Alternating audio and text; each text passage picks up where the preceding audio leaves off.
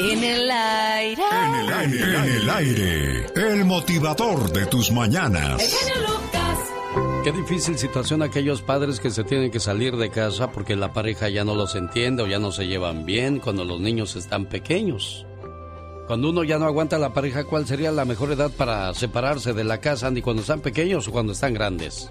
Pues yo pienso, Alex, que pues ya, ya, este, pues desde que están pequeños, porque pues si no, imagínate, ellos van a ver pues todas las peleas en la casa y, y pues de una vez, y ya, si ya no sirve, pues ya no sirve, Alex. Pero cuando no te sabes defender, ¿qué no sería bueno que estuviera ahí tu papá, Andy? Pues sí, también, Alex, pero pues hay veces que las peleas son terribles, Alex, y pues uno les hace más daño a los niños que nada, hombre. Pero ¿qué no se supone que te casaste con el amor de tu vida, con la persona que más quieres en esta vida? Entonces, ¿por qué las desavenencias? ¿Por qué tanta indiferencia? ¿Por qué tanto problema con la persona que adorabas? Así pasa cuando tienes que salir de una relación tormentosa, pero los que pagan los platos rotos son los niños. El otro día, mi hijo pequeño y yo realizábamos una compostura de la casa. Nunca había tenido un ayudante tan bueno como él siempre atento a ver qué herramienta necesitaba para que me la diera, haciendo preguntas del por qué y cosas típicas de su edad. Él siempre atento a escuchar mis explicaciones y enseñanzas del uso y funcionamiento de las pequeñas herramientas como el taladro, la sierra y otras más. En esas pláticas comunes que tenemos me preguntó, Papá, ¿tu papá te enseñó a trabajar como tú lo haces conmigo? De inmediato no supe qué contestar. ¿Cómo explicarle que mi infancia fue muy distinta a la de él? En unos segundos recordé aquella ausencia de mi padre, que antes que yo naciera, él me había abandonado junto a mis otros hermanos, que mi madre, con el gran peso que significó de pronto atendernos sola, enfermó y prácticamente mis hermanos se hicieron cargo de mí, faltándome esas caricias, abrazos, que mi madre, con el gran peso que significó de pronto atendernos sola, enfermó y prácticamente mis hermanos se hicieron cargo de mí, faltándome esas caricias, abrazos y palabras de amor paternal. Su estado anímico de ella se vio perturbado y cuando se enojaba se veía una gran furia en sus ojos, como descargando toda su frustración en unos niños, que lo único que hacíamos era equivocarnos para aprender. ¿Cómo explicar que la comida hacía falta todos los días? Que nuestras ropas eran sucias, rotas y viejas y que nunca teníamos juguetes. Tampoco podía explicarle a mi hijo lo que sentía cuando mis amigos me preguntaban por mi papá y yo cómo anhelaba tener a mi padre a mi lado o cómo decirle la gran decepción cuando por fin lo conocí. En ese entonces hubiera preferido mejor no haberlo conocido nunca. O cómo decirle la gran decepción cuando por fin lo conocí. Qué fácil se deshizo esa imagen que siempre construí de él. Deseaba un papá que me amara, me enseñara y sobre todo me comprendiera. Por mucho tiempo, mi mente solo lo veía golpear a mi madre, exigir un respeto que jamás se ganó, y el dolor que me causaron sus castigos y regaños. En ese entonces, hubiera preferido mejor no haberlo conocido nunca. Mi hijo tampoco conoce la gran tristeza que te invade al sentirte solo, la inseguridad con la que creces por no tener una palabra de aliento. Al ver la falta de seguridad de mi madre y el abandono de mi padre, Siempre me dije a mí mismo, nunca cometeré los errores de mis padres. Al ver sus errores, aprendí que tuve unos padres muy buenos. Y es que las mejores cosas que aprendí fueron sus errores para no cometerlos yo. Mi hijo nunca me ha preguntado por qué su abuelo no nos visita, o cómo es él, o si vive o ya murió. Yo solo pienso que mi padre se sentiría orgulloso de su nieto, porque es inteligente, seguro de sí, se siente amado y sobre todo apoyado. Y es una lástima que mi padre no conozca tampoco a su hijo, que se ha convertido en un hombre de bien, que es un gran esposo y padre. Él se pierde conocer y saber lo que es tener un gran hijo. Entonces digo, gracias Dios mío, gracias por enviarme a unos padres tan buenos, que me enseñaron lo que no debo hacer en la vida. Fue entonces que pude responderle la pregunta a mi hijo, y ya con el rostro lleno de orgullo, le dije, sí hijo, mi papá me enseñó muchas cosas. No se puede festejar el Día del Padre si abandonase a tus hijos. Y esa situación la viven muchos jovencitos. El genio Lucas. ¿Quieres un buen consejo para llegar a viejo? Entonces hoy jueves te lo paso al costo. Escúchalo. Continúa toda la vida aprendiendo. Aprende sobre las opciones que te ofrece el teléfono celular. Aprende a cómo arreglar tu jardín. Aprende a resolver crucigramas, cualquier cosa. No dejes tu cerebro desocupado. Una mente sin uso es una oficina del demonio. Y el nombre de ese demonio es Alzheimer. Estás con Alex, el genio Lucas. El motivador. ¿Por qué dicen que es de buena suerte colgar una herradura a la entrada de la casa? Esta tradición viene de Italia. La creencia de que las herraduras atraen la buena suerte era muy tenida en cuenta por la gente de los pueblos, ya fuera clavada o colgada en una puerta. Este objeto atraería las energías del cielo. La herradura simboliza la fuerza del caballo y su enorme utilidad, al menos en tiempos pasados. Esto en las labores del campo y en las guerras. Vuelta al lado derecho y en posición horizontal representa la C, la inicial de Cristo. Otra leyenda atribuye a Sandustán el haber otorgado a la herradura colgada sobre la puerta de una casa un poder especial contra el mal. Dustan era herrero de profesión, pero llegaría a ser arzobispo de Canterbury en el año 959. Dunstan recibió un día la visita de un hombre que le pidió unas herraduras para sus pies. Eran unos pies en forma sospechosa parecida a pezuñas. Dunstan se dio cuenta de que se trataba de el demonio, Satanás, y explicó que para realizar su tarea era necesario encadenarlo a la pared.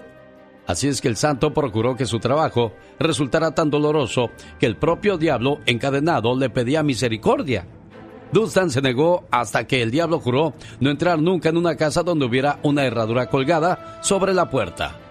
Pero no podía colgarse de cualquier forma sus extremos deberían estar hacia arriba, pues de lo contrario su reserva de suerte se vaciaba.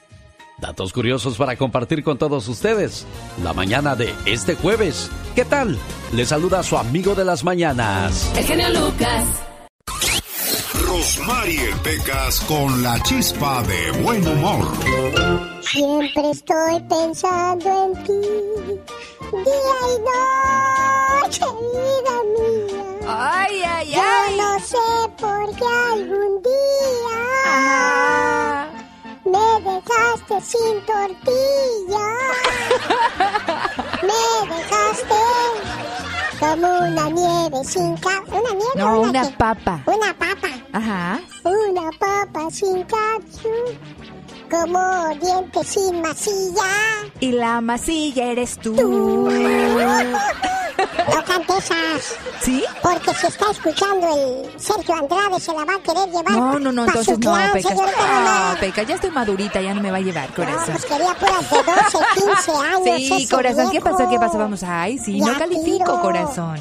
¿Qué cree que dijo el Sergio Andrade a Gloria Trevi? ¿Qué dijo, corazón? A ver, Gloria, ¿qué hacen seis mujeres en un hotel?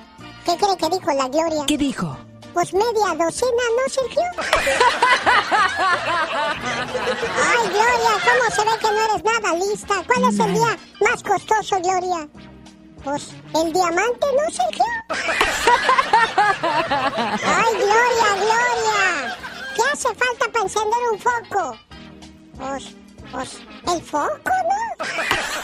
Ay, mira, mejor vete a peinar. ¿Y Sí. qué cree que hizo Gloria Trevi? ¿Qué hizo, corazón? Una canción. A mí me gusta andar de pelo suelto. Ay, Pequitas. ¿Qué animal come con la cola, señorita Rosmar? ¿Qué animal come con la cola? Sí. Ay, Pecas, es que me las pones bien difícil, no, No, sé, eso corazón. está bien fácil. A ver, no sé qué animal come con la cola. Todos, ninguno se la quita para comer. El show. 20 de agosto y es el momento de escuchar las informaciones en la voz de Yasmina Maracita hoy en el Día Mundial de las Papas Fritas que fueron inventadas en Nueva York en el año 1851. No se puede comer una hamburguesa, señor Andy Valdés, si no lleva papas fritas. Ah, no, y su salsa ketchup o, o catsup, Alex, y su Valentina. Ayer Katrina se comió una hamburguesa huérfana, ¿Por qué huérfano? sin papas. Oiga, por cierto, el día de ayer fue el día de la papa y también el día de ayer fue el día de los flojos, el día mundial de la pereza. ¿Conoce usted algún flojo, alguna floja en la casa, en el trabajo, en la oficina? ¡Ah, qué buena medicina! No faltan. Sí, qué Exacto. flojera con esa gente. Y nunca faltan los, dicen que los flojos son como las semillas del jitomate. ¿Cómo? No sirven para nada, pero ya vienen ahí, ¿qué le hemos de hacer?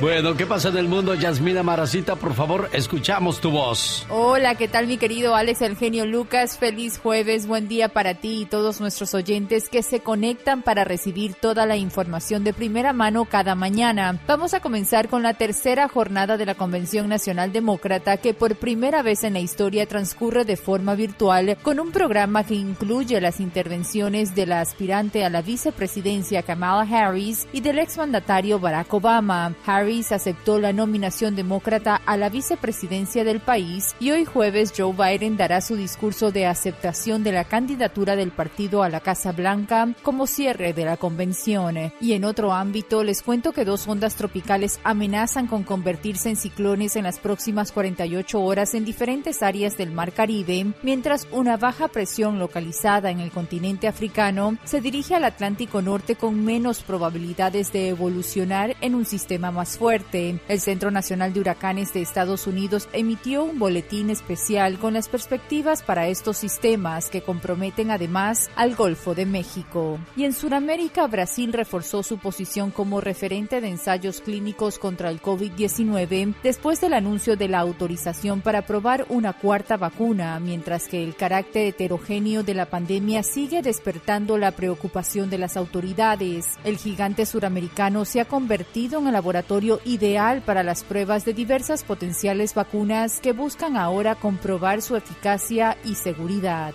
Mientras tanto, México llegó a 58.481 decesos y 537.031 contagios a causa del COVID-19 al sumar 707 nuevas muertes y 5.792 casos confirmados en esta jornada, informaron las autoridades sanitarias.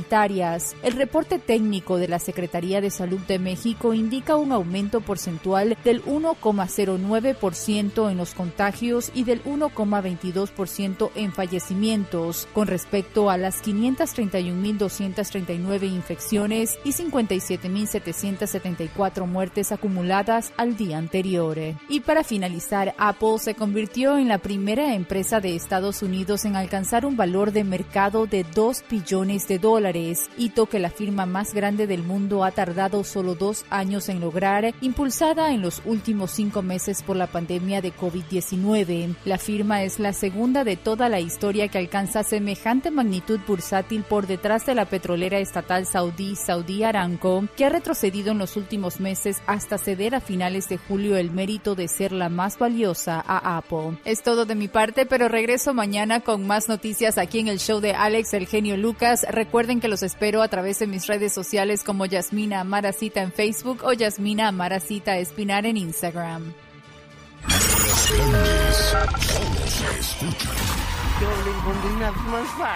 Soy Maclovio Jackson Smith.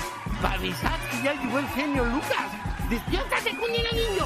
Oiga, pero mi Soy Eugenio Derbez. Quiero invitarlos a que escuchen el programa de Alex, el genio Lucas, todas las mañanas. Óigame, no, oigan. Siento que me ahogo, óigame, óigame, no, con- con Alex, el genio Lucas, el motivador. Qué bonita canción. Para aquellos que están bien enamorados y bien correspondidos, mi forma de sentir. Antes de tratarlo como a un rey, asegúrate que merezca el trono. Oh my wow, qué lindo, qué hermoso. Yo creo que aplica para los dos. Antes de tratarla como una reina, asegúrate que merezca el trono. Exactamente. ¿Verdad? Ay, sí, qué tierno, qué bello, qué hermoso. Ay, tú me vas a hacer llorar, criatura. Qué tierno, qué suavecito el asunto. Omar, Omar, Omar Cierros. En acción. En acción. ¿Sabías que estadísticamente la mayoría de las personas que viven hasta los 100 años o más son los nacidos en septiembre, octubre y noviembre? Ugh, Vergonzoso pero cierto. ¿Sabías que en el 2005 Sudáfrica rechazó un transporte de 11 millones de condones chinos por ser demasiado pequeños? Tienes el pie chiquitito. ¡Qué memoria! ¿Sabías que los caballos recuerdan a las personas que los han tratado bien en el pasado? Así es la radio moderna. Así comenzó la radio. En el año de 1920, en un día como hoy. Un 20 de agosto de 1920, que Estados Unidos vivió uno de los más históricos momentos en cuanto a medios de comunicación. Se refiere pues a esa fecha donde se logra la primera transmisión radiofónica desde Detroit, Michigan, para los Estados Unidos poder hacer historia con esta transmisión. Y hoy estamos transmitiendo para todo el país de una manera increíble por los adelantos tecnológicos. El genio Lucas. El show. Estas son seis pruebas de que eres afortunado. Duermes bajo un techo. ¿Tienes quien se preocupe por ti? Tienes comida en tu mesa.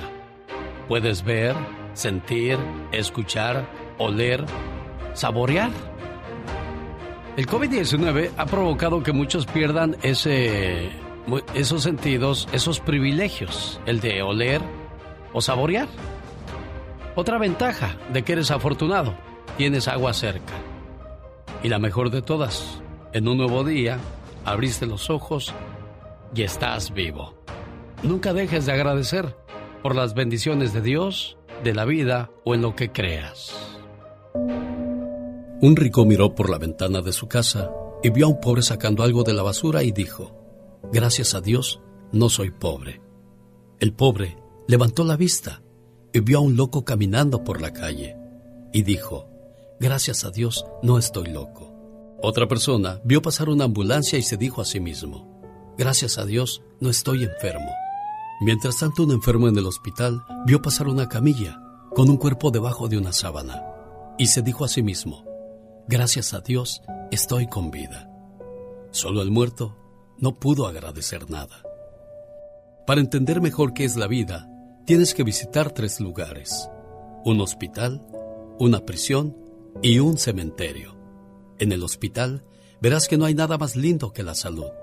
En la prisión verás que no hay nada más precioso que la libertad. Y en el cementerio entenderás que la vida no vale nada. La tierra que pisas hoy será tu techo mañana.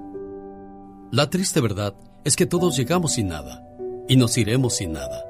Debemos entonces ser humildes ante Dios y agradecerle en todo momento por todo lo que somos y todo lo que tenemos.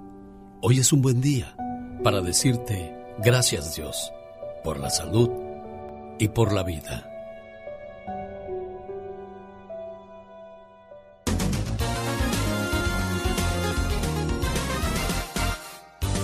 El genio Lucas. Oiga, ¿qué cree? Ahí viene la canción de los mil dólares. Mañana viernes alguien se lleva mil dólares.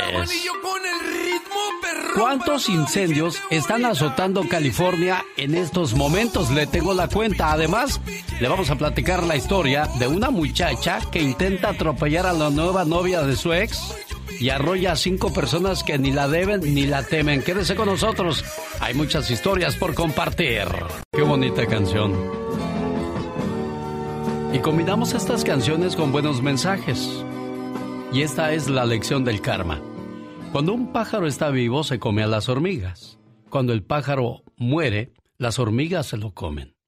El tiempo y las circunstancias pueden cambiar en cualquier momento. No subestimes a nadie en la vida. Puede que hoy seas poderoso, pero recuerda que el tiempo siempre es más poderoso que, que tú. Llegó Gastón con su canción. Pues no va a poder creer lo que nos va a contar a continuación el señor Gastón Mascareñas. Un meteorólogo de Texas encontró en la taza del baño hace días un... un... Mejor cuéntenos usted, señor Gastón Mascareñas, usando una canción de los cadetes de Linares. ¿Cómo dice? Muy buenos días, genio y amigos. ¿Cómo andamos? Peyton Malone es meteorólogo. Todos los días da a conocer si hay probabilidades de lluvia en Texas, pero las probabilidades de encontrar lo que él halló en su inodoro prácticamente nulas. O bueno, eso pensaría cualquiera.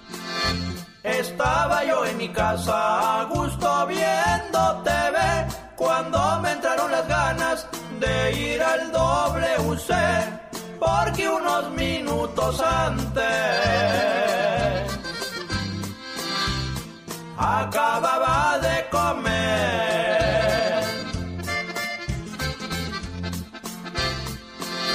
Cuando levanté la tapa no lo podía creer. Una de mis pesadillas se me vino a conceder, pues dentro del inodoro una serpiente ayer.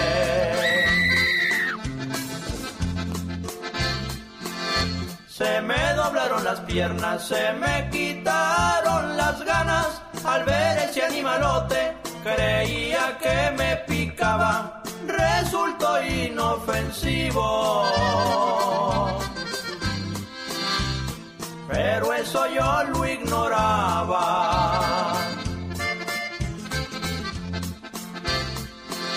La serpiente de mi baño fue puesta en libertad y yo ya quedé traumado. ¿Cómo le puedo explicar? Quiero liberar a Willy. Mas no lo puedo lograr. Feo se siente no poder liberar a Willy, oiga. El genio Lucas. El show. O como dicen las coquetas, ahorita vengo, voy a echarme agua en los cachetitos. El gobernador de California declaró el día martes estado de emergencia en California debido a las decenas de incendios que azotan el estado, alimentándose por una histórica ola de calor que está azotando el oeste de los Estados Unidos. Son más de 30 incendios, señor Andy Valdés. Imagínate nada más y como tú bien dices, Alex, ya el gobernador ya declaró todo estado de emergencia y vaya que el sol se ve que está nada más en un puntito rojo y vaya que el calor es infernal, mi Alex. La gente que, que vive cerca de estos incendios, bueno, ha sido desalojada y tienen que sufrir las consecuencias de no estar en casa. Mientras que las personas que están alrededor o lejos de los incendios tienen que lidiar con el humo, con la ceniza y pues con la temperatura alta también, señor Andy Valdés. Correctamente, ahora sí que nos está lloviendo sobre mojado, como dicen mi jefe. Cuídate de hacerlas, porque de pagarlas nadie se salva. Jorge Lozano H. Más adelante, con el genio Lucas. Un, dos, tres, cuatro. Fíjate las tonterías que puede llegar a ser una persona. Cómo echan a perder muchos jóvenes su vida. Sí, Cómo hacen un tiradero a temprana edad. qué bárbaro. Una adolescente intenta atropellar a la nueva novia de su exnovio. Ay, no puede ser. Y en el camino se lleva a cinco personas que ni la deben ni la temen. Dios santo. Incluso entre las víctimas va una niña de siete años. Ay, pobrecita, qué horror. Esto pasó en una banqueta de Connecticut el día lunes. Aunque su intención de- era atropellar a la nueva novia de su exnovio, la niña y otras personas sufrieron graves eh, eh, pues heridas. Pero Heridas, claro. bendito sea Dios, van a sobrevivir. Dios santo, y mira ella sin develas ni temelas, pero qué bárbaro, qué inconsciente mujer, qué bárbaro. Y esta muchacha, fíjate los celos, el coraje. ¿Hasta dónde llegan los celos y el coraje que los ciega completamente? No aceptar, no resignarse que ya perdiste a esa persona. Bueno, pues otro, otro, otra situación complicada más para esta muchacha. Ella, al cometer el accidente, huye. Ay, Dios santo. Pero la, la hallaron rápidamente y la acusaron de asalto criminal. No se reveló su identidad por tratarse de una menor de edad, pero fue entregada a las autoridades de menores y ahora pues está en la cárcel, sin novio, sin libertad Sin libertad destruir tu vida de esta manera y todo por celos. y sin, bárbaro. y sin salud mental, porque me imagino que eso te, te altera, te, te- Uy, no, no, no, no quiere uno ni imaginarse, ¿sí? trauma. Imagínate los que nos aventamos ya la cuarentena o con la enfermedad del coronavirus, no no poder salir y eso que estás en tu casa, eso que estás ahí viendo la tele, te puedes ir al baño a echarte una, un regaderazo, pero en un lugar donde estás en un cuartito donde no puedes eh, a veces ni ver la luz del sol, Sí, sí, la verdad que sí. Es verdaderamente triste, qué bárbaro que esta Oye, mujer qué- haya echado su Sí. vida así. Sí, ¿Qué opinión tan profunda se avienta usted, maestra?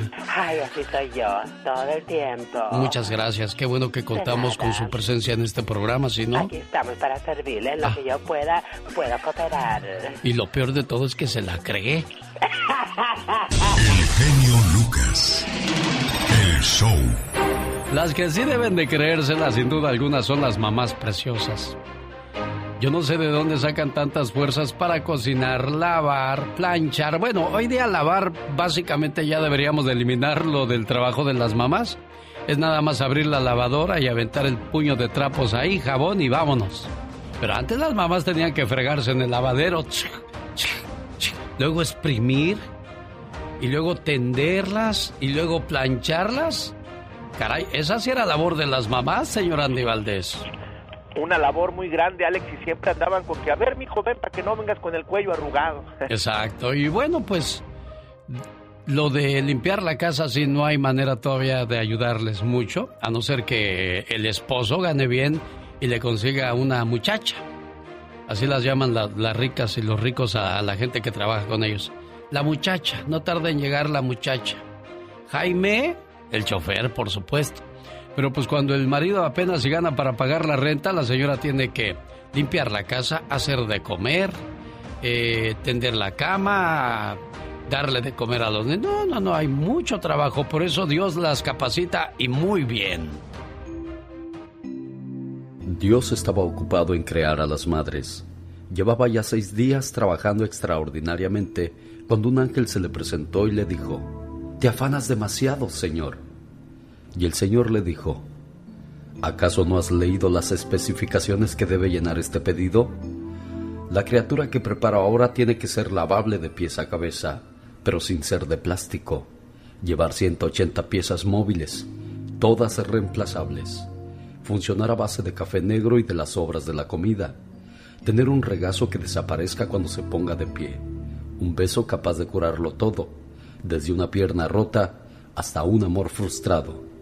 Además, seis pares de manos. Y el ángel confundido observó. ¿Seis pares de manos? Eso no es posible. No son las manos el problema, agregó el señor, sino los tres pares de ojos. ¿Y eso para el modelo normal? dijo el ángel. El señor insistió. El primer par de ojos es para ver a través de la puerta siempre que pregunte, Niños, ¿qué andan haciendo? Aunque ya lo sepa muy bien. Otro par detrás de la cabeza para ver lo que más le valiera ignorar, pero precisa saber. Y desde luego los de adelante, para mirar a un niño en apuros y decirle sin pronunciar siquiera una palabra. Ya entiendo, hijo, y te quiero mucho. El ángel tiró de la manga y advirtió mansamente. Vale más que te vayas a la cama, señor. Mañana será otro día. No puedo. Además me falta poco. Ya hice una que se cura por sí sola cuando se enferma y de cuidar a un chiquillo de nueve años que esté quieto bajo la regadera.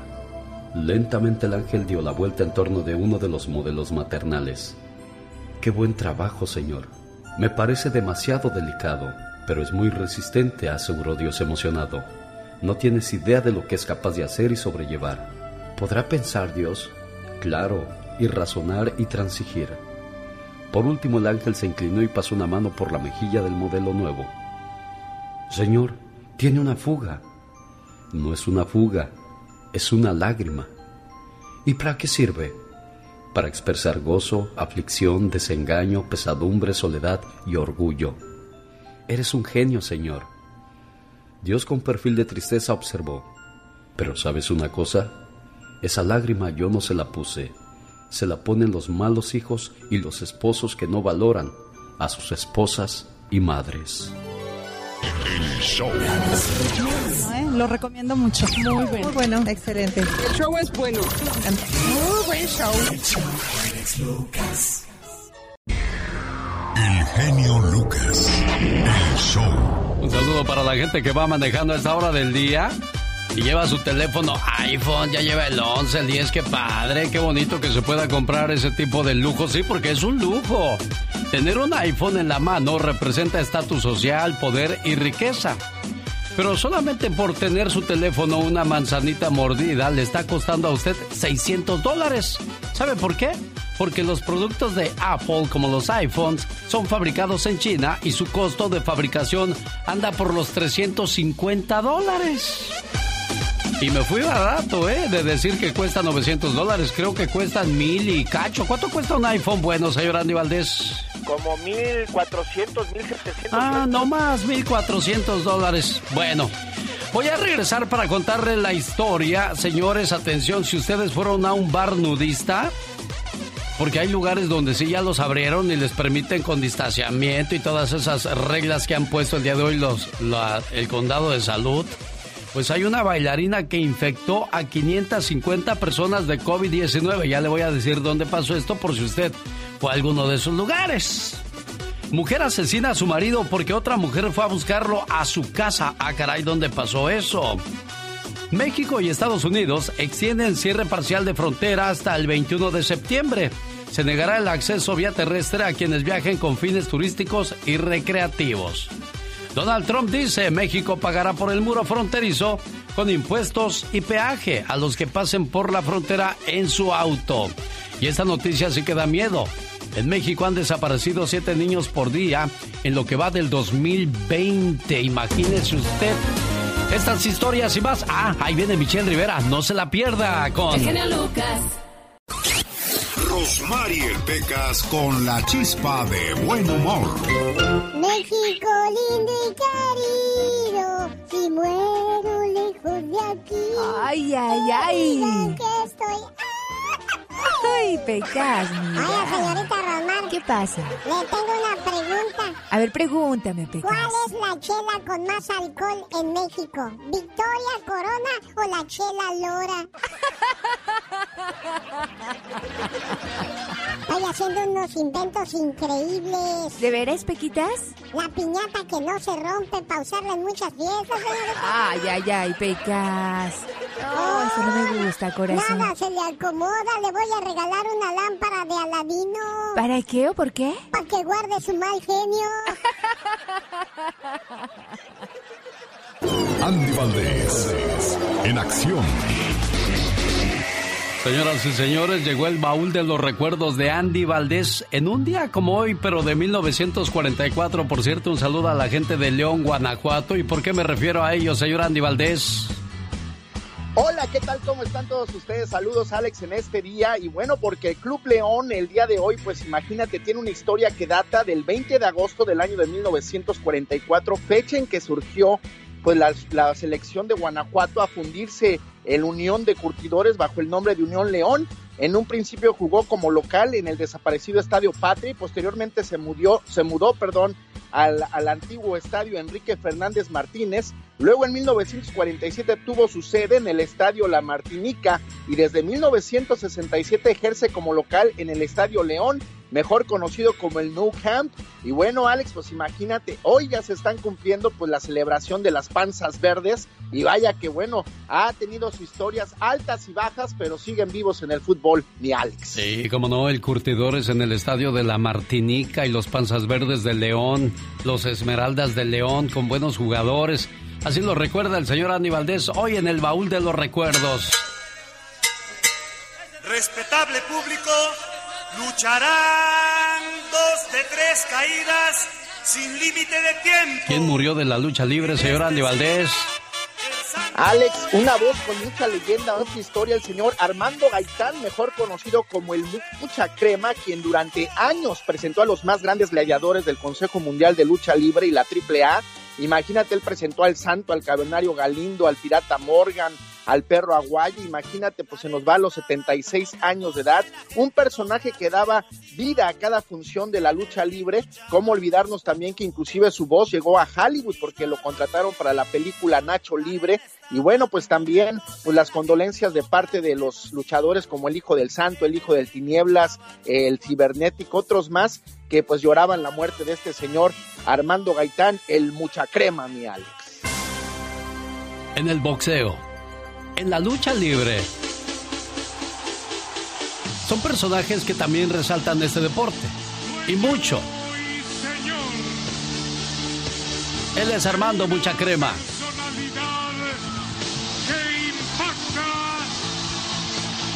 Por su fina estampa. En México, después del fútbol, la lucha libre es otro de los deportes más socorridos por la gente.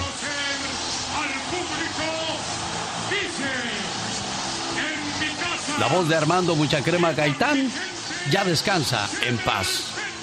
En los 80, sin duda alguna, pues su voz, su figura y presencia resaltaban la lucha libre. ¿Qué pasaba en el mundo en 1987 cuando muchos luchadores estaban de moda? Este fue el año de películas como Robocop y La Bamba. Michael Jackson arrasaba con su álbum Bad, que contaba con éxitos como Man in the Mirror, The Way You Make Me Feel y Smooth Criminal.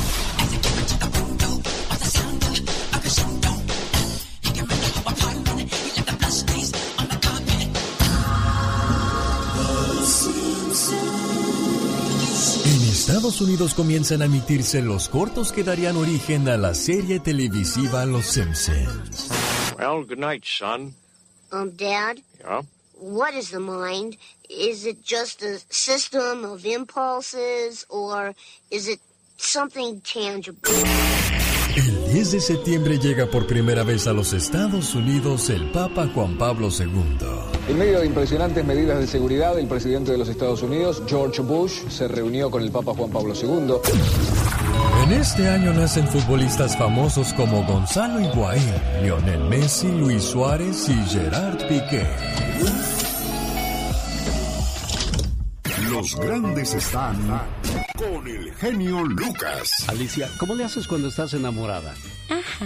Ah, qué bonita. Es Alicia Villarreal. ¿Qué tal amigos? Soy Alicia Villarreal y estás escuchando el show de Alex, el genio Lucas. Ajá. Diles quién es el rorro de los rorros. El melocotón de los melocotones. Doctor César Lozano, gracias por ese concepto de un servidor. Y el grande de la radio siempre eres y lo seguirás siendo tú, amigo querido. Y te admiro, admiro tu capacidad, admiro tu manera de llevar entretenimiento, conocimiento, formación a través de la radio. Aplausos, aplausos.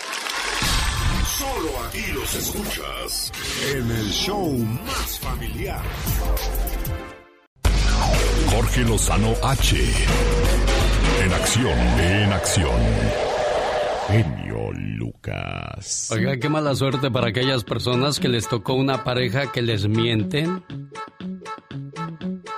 Ponen en silencio su teléfono, le cambian nombres al teléfono, no tienes la clave de su teléfono porque hay que respetar sus espacios y dicen bien, pero tampoco hagas cosas malas que parezcan buenas. Estas personas te engañan, hacen un mal y se hacen las víctimas para que no los sigas o las sigas molestando. ¿Le, suena esto familiar?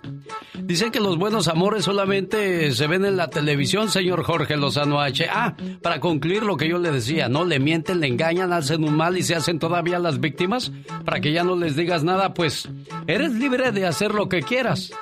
Pero cuando te hagan lo mismo, mastica y traga. Dice haz culebra al piso, tras, tras, tras. Tras culebra al piso, tras, tras, tras. Qué fuerte se escucha eso. Me encanta tu participación porque siempre estás al tiro. Qué, qué bueno que te tengo como compañero, si no, ahí me agarraba. Jorge, cuéntanos de esos amores que solamente se ven en la televisión. Gracias, genio. A veces nuestra idea del amor viene de las películas. Crecimos viendo historias de amor, dramas románticos y a veces actuamos más como personajes y menos como seres humanos reales. Y es que desde antes de tener edad para entenderlo, las películas infantiles y de romance se encargaron de crearnos falsas expectativas e ideas equivocadas sobre lo que debe de ser el amor. Muchas niñas crecen añorando ser princesas y en su subconsciente buscan a un prototipo de hombre que trágicamente no existe. Hay quien lleva años buscando y no encuentra la pareja ideal. Nada cumple con sus expectativas, nada encaja con el cuento de su mente y no es su culpa, es culpa de la ficción. Si usted conoce gente que no entiende que la vida no es como en las películas, le quiero compartir estas cuatro verdades al respecto. Número uno, los príncipes rara vez son azules y las princesas no son perfectas. Oiga, los niños crecen con ideas de perfección que no logran encontrar en la vida real. ¿Para qué quiere un príncipe azul si en la primera lavada se le despinta? Es preferible mil veces real que mil veces perfecto.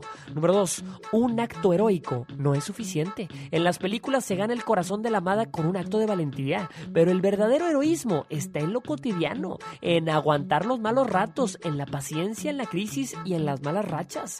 Admiremos a la pareja por quien es cuando nadie lo ve, no solo por lo que hace cuando sabe que está siendo observado. Número 3. Los malos no siempre obtienen lo que se merecen. Miren, la vida real, desgraciadamente, los villanos no siempre pagan. A veces los malos se quedan con las princesas, a veces las princesas son las villanas y las historias nunca son tan simples. En la vida real, la justicia a veces tiene que ser divina.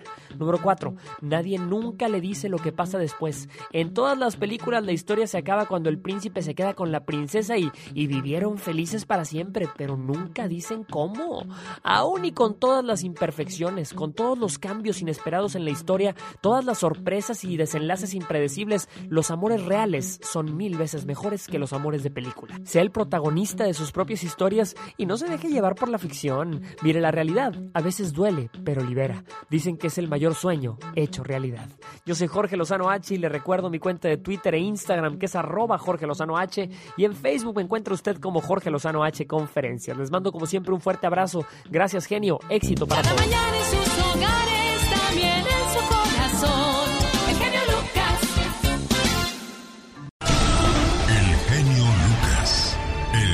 Me voy a la Ciudad de México porque ahí vive Sonia y quiere una llamada para su suegra que vive en Puebla.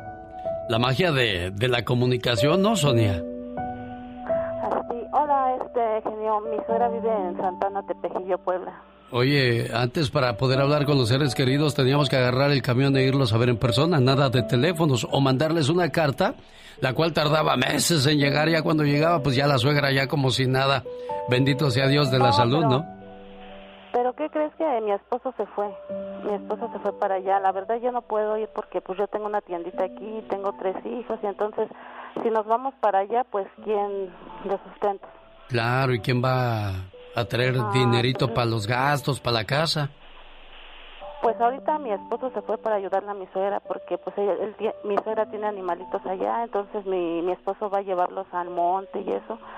Entonces este pues es más ayuda, ¿no? ¿Qué tiene tu, tu suegra? ¿De qué está enfermita, Sonia? Pues mi suegra y mi suegro, este, ¿qué crees que desde la semana pasada empezaron con temperatura, dolor de cuerpo, se les iba el aire? Entonces, pues sí, este, pero ahorita, este, ayer los llevaron al doctor y ahorita simplemente ya, este, están un poquito mejor. Pero yo quisiera que tú les hablaras y les dieras unas palabras de, como una reflexión. Claro, claro, claro, con todo el gusto. Que la verdad ellos me han tratado como una hija para mí y entonces yo los quiero igual como unos papás y la Claro. verdad me han tratado muy bien ellos y yo los quiero mucho. Los les correspondes con, con esta demostración de amor, Sonia. Una noche, un hombre tuvo un sueño. Soñó que él estaba caminando por la playa al lado del Señor. A través del cielo pasaban escenas de su vida. En cada escena, él veía dos pares de huellas sobre la arena. Un par era de él y el otro del Señor. Después de que vio la última escena de su vida, el hombre se volteó para mirar las huellas en la arena. Notó que muchas veces a lo largo del sendero de su vida había solamente un par de huellas. También notó que esto pasaba en los momentos más tristes y penosos de su vida. Esto le preocupó mucho y le preguntó a Dios, Señor, tú me dijiste que una vez que yo haya decidido seguirte, tú me acompañarías para siempre. Pero me he dado cuenta que durante los momentos más difíciles de mi vida había solamente un par de huellas sobre la arena. No comprendo por qué, Señor. Cuando yo más te necesitaba, tú me abandonaste. El Señor le respondió, Mi muy apreciado y querido hijo, te amo mucho y nunca te dejaría. Durante tus momentos de prueba y dolor, cuando tú veías solo un par de huellas sobre la arena, era cuando yo te llevaba cargando. Ahí es entonces la presencia de Dios cuando creemos que nos ha abandonado. Señora Margarita, buenos días. Desgraciadamente esos síntomas de los que hablaba Sonia son de esta enfermedad que pues está afectando a muchas personas. Cuídeseme mucho. Eh, pues este consumir mucha vitamina C, muchos jugos, jugo de naranja, eh, el té de canela con jengibre, y miel va, va a ayudarles mucho. Cuídense mucho, señora Margarita. Sí, gracias. ¿Qué le quiere decir a Sonia? Sí, que pues ella, mire, gracias que me habla a preguntar cómo estoy. Sí, porque la quiere y se preocupa mucho por usted. Complacida, Sonia, con tu llamada. El COVID-19 se decía que solo afectaría a la gente adulta. Regreso para contarle la historia de una muchachita de 21 años y cuáles son las consecuencias en su vida por el COVID-19. Va usted a sorprenderse de lo que le pasó. Solo aquí con... El genio Lucas. El genio Lucas. El show. ¿Sabía usted que Estados Unidos es el país donde hay más contagiados del COVID-19? Mientras Uruguay es donde menos infectados hay. Personajes importantes de la música que se han infectado o del cine y la televisión. J Balvin, Antonio Banderas, Tom Hanks, Kanye West, Tania Ruiz y Enrique Peña Nieto. Y bueno, se pensaba que esta era solamente una pandemia que afectaría a adultos. Pero hay una jovencita de 21 años que prácticamente la vida le cambió el COVID-19. Cecilia Ecker, de 20 años, se contagió del COVID-19. Antes de dar positivo, llevaba una vida saludable. Nunca pensé que estaría en esta posición. A dos semanas de cumplir 21 años. Y básicamente estoy perdiendo un pulmón. Me desperté y sentí que me había atropellado un autobús. Tenía 102 grados de fiebre y tosía. Tras el contagio desarrolló una infección que destruyó la mayor parte de su pulmón. Nadie es invencible. Nadie es inmune. No importa si eres joven o viejo y saludable. Ahora se prepara para una intervención. Debemos recordar usar nuestras máscaras y reunirnos en grupos pequeños. Realmente podemos comenzar a disminuir la propagación de esta enfermedad. Salí a restaurantes, salí con amigos y ahora estoy pagando el precio.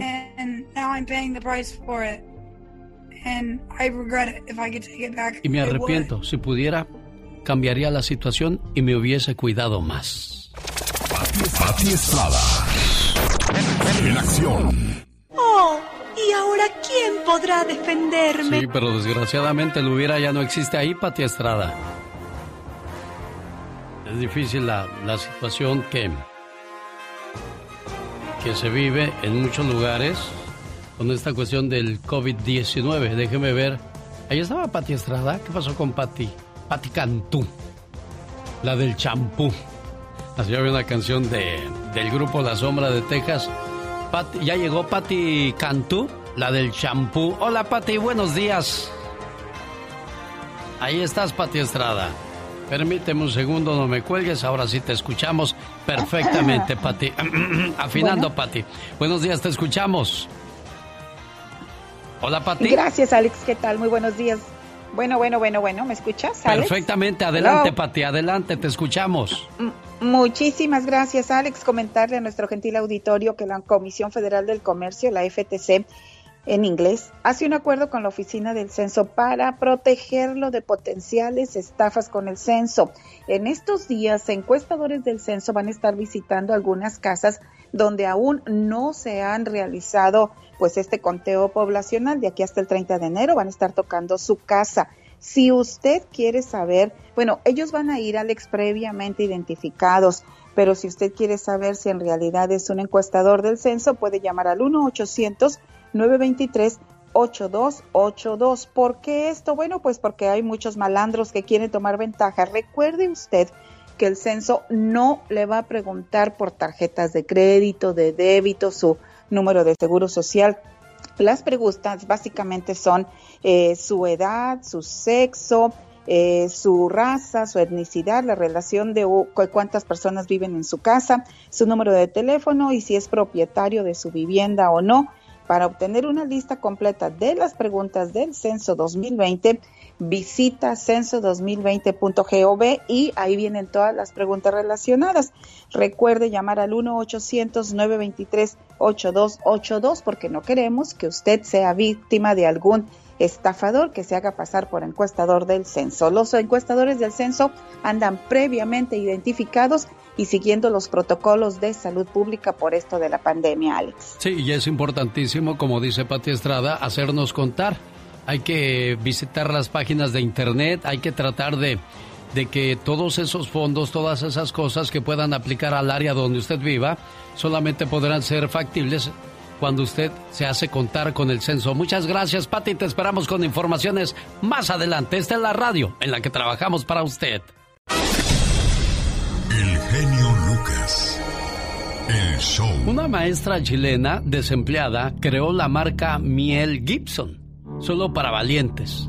Pero ahora tendrá que cambiar la etiqueta de su producto, ya que si no podría verse en serios problemas. Michelle Rivera, cuéntanos. Hola, ¿qué tal amigas y amigos que escuchan el show de Alex el genio Lucas? Les saluda Michelle Rivera.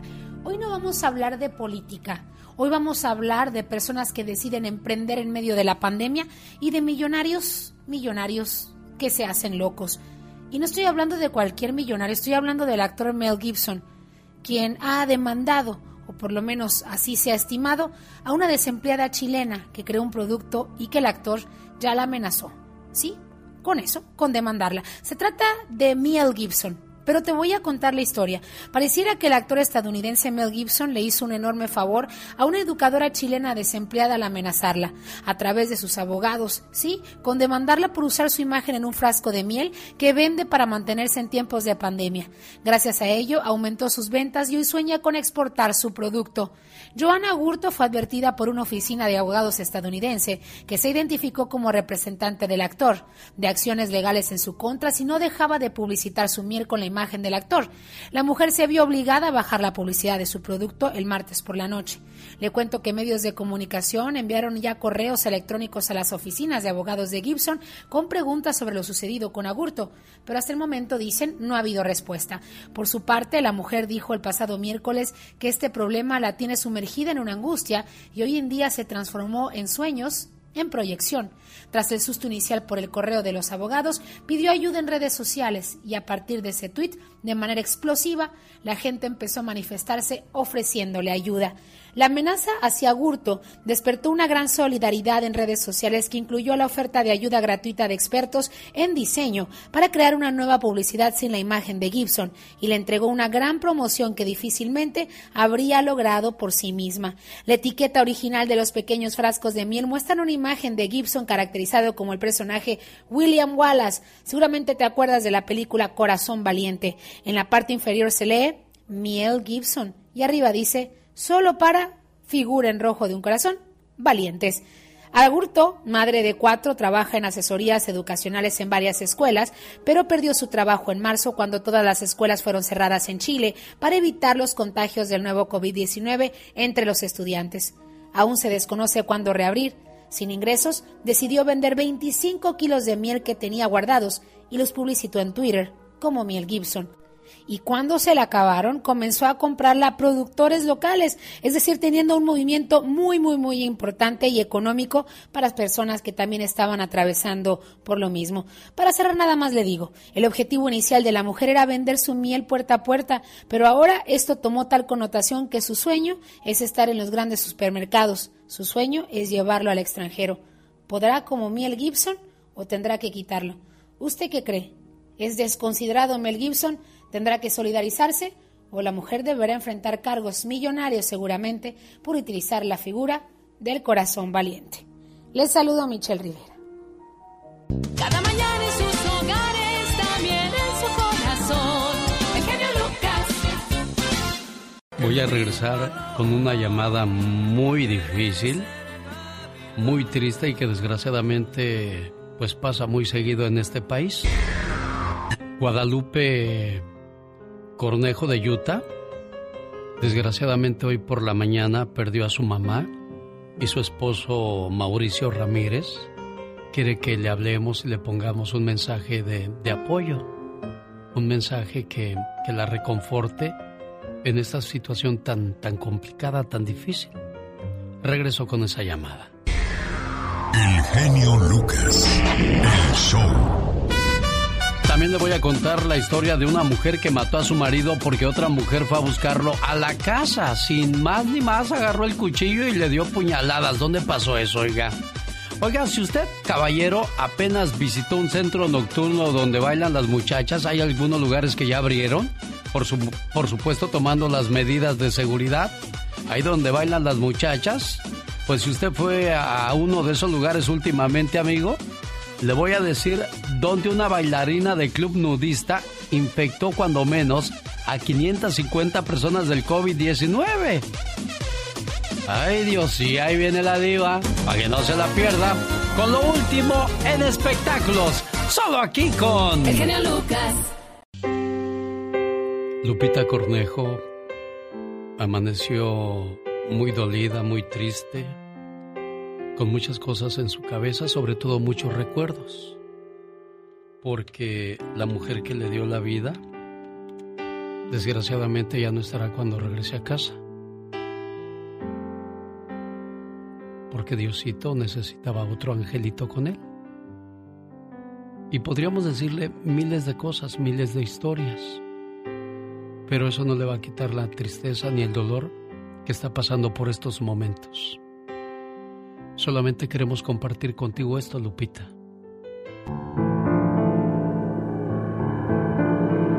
Gracias, mamá. Hoy quiero darte las gracias por todas aquellas pequeñas cosas que hiciste por mí a lo largo de tu vida. Gracias por haberme admitido en tu cuerpo durante nueve meses, por haber compartido conmigo tu espacio, tu aire y tu mundo, y por haberme soportado valientemente todo el dolor que en su momento implicó darme la vida. Gracias, mamá, por tu tiempo, por tus atenciones mientras fui un bebé indefenso, por tus miles de cuidados, por alimentarme pacientemente día a día. Gracias, mamá porque siempre a medida que fui creciendo, siempre estuviste a mi lado, aun cuando yo no deseaba que estuvieras ahí. Gracias, mamá, por tus útiles consejos en los momentos difíciles y por todas las veces que callaste para que yo aprendiera con tu silencio. Gracias, mamá, por enseñarme a dar, a compartir sin importar si la otra persona lo merecía o no, porque con tu ejemplo aprendí a cuidar de los demás y a procurar siempre ser mejor. Gracias también por enseñarme a escuchar. A veces eso ayuda más que todo el oro del mundo.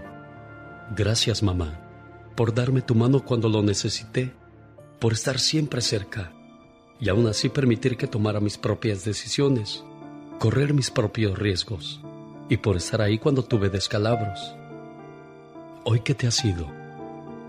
Gracias, porque hoy, aunque ausente, tu recuerdo me acompaña, me guía y me da fuerzas en los momentos difíciles. Gracias por haber sido mi madre. Eres el ser más maravilloso que conocí. No tengo palabras para agradecerle a Dios el que me haya permitido ser tu hijo. Y sobre todo, el tiempo que nos permitió estar juntos para conocernos y querernos. Gracias, mamá. Te amo.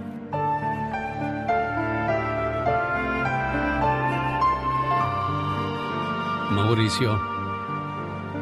Un momento muy difícil en la casa, Mauricio. Así es, así es. ¿Quién le avisó a tu esposa, Mauricio? Sus tías, sus tías estuvieron con su mami, entró en una cirugía y ya, ya no resistió, no, ya no pudo. 16 años sin ver a tu mamá, Lupita. Muchos. Muchos años. ¿Cómo fue tu niñez con tu mamá, Lupita? Única. ¿Qué te hacía de comer tu mamá, Lupita?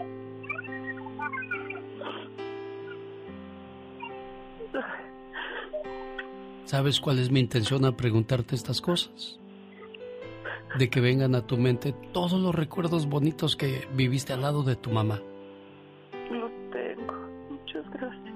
y esas cosas van a vivir para siempre en tu corazón. A veces nuestros seres queridos dejan de vivir con nosotros para pasar a vivir en nosotros. vas a necesitar mucho espacio en tu corazón para meter ahí todas las cosas buenas que viviste con tu mamá preciosa.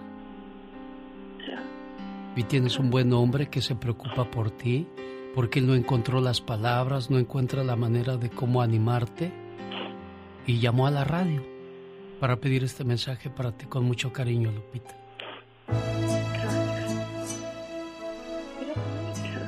Dios bendiga a tu mamá donde quiera que se encuentre y que a ti te dé toda la fortaleza que necesitas, preciosa. ¿eh? Muchas gracias. Adelante, preciosa. Alex, el genio Lucas, con el toque humano de tus mañanas.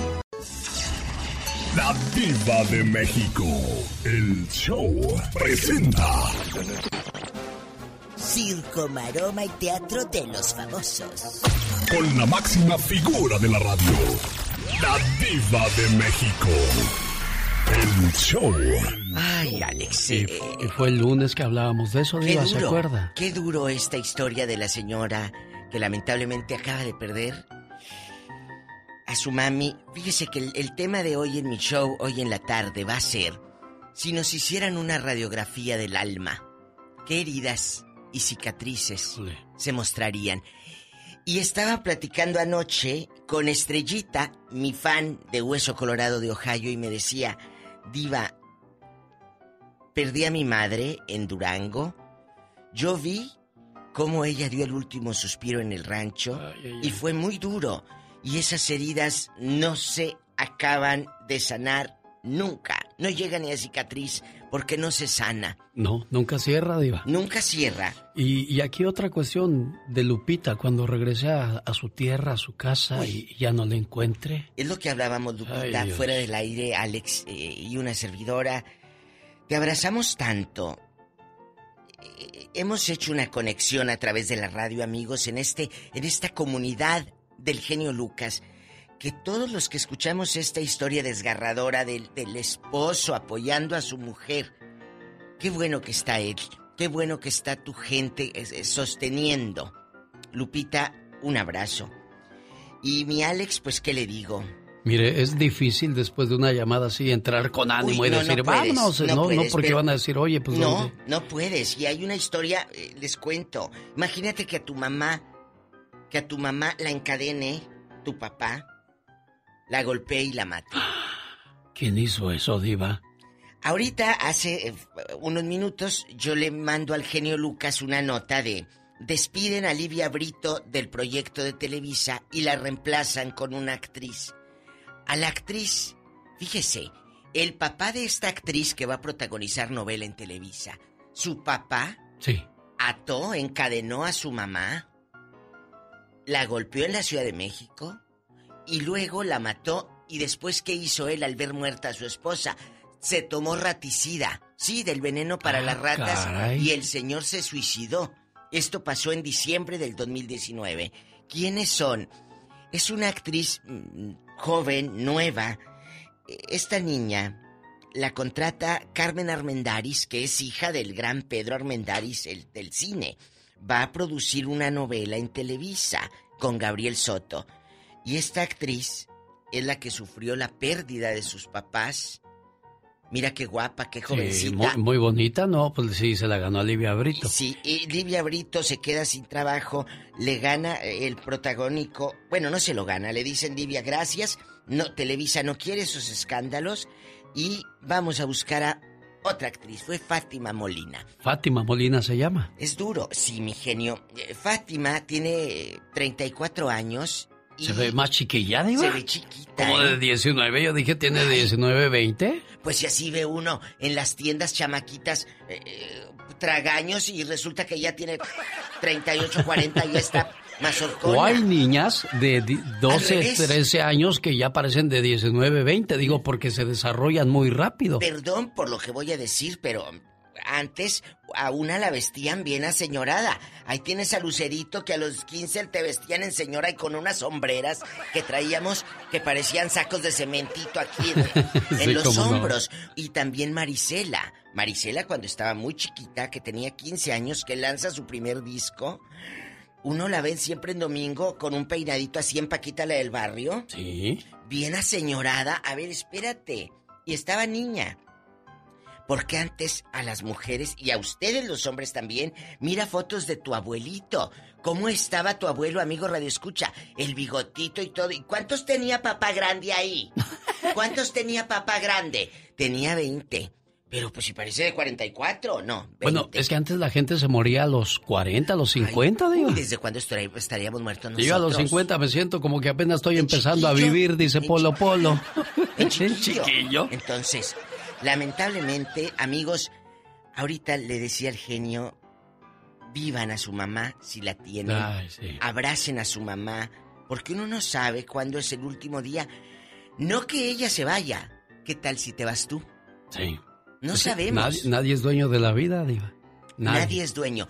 Cuiden el trabajo, chéquese cómo se comporta, porque mira, esta señorita actriz, por andar golpeando a un fotógrafo en Cancún, le dice Televisa, no queremos ese escándalo nosotros en la empresa. No podemos, Y lo Lidia". hizo porque se creía mucho. Se- no, ella, yo en internacional, en fashion, en artista. Yo ni sabía ni quién era Livia Brito. Le cuento una moraleja rápida. Dicen que cuando el pájaro está vivo se come a las hormigas. Cuando se muere el pájaro, las hormigas se comen al pájaro. Entonces, moraleja. El tiempo te puede dar una lección increíble. Espero que Lidia Brito, eh, Livia Brito encuentre pues trabajo otra vez, pero por no cuidar su, Su reputación. su control mental, su temperamento. Y tu reputación, Alex. Exacto. Porque eso queda en tu reputación.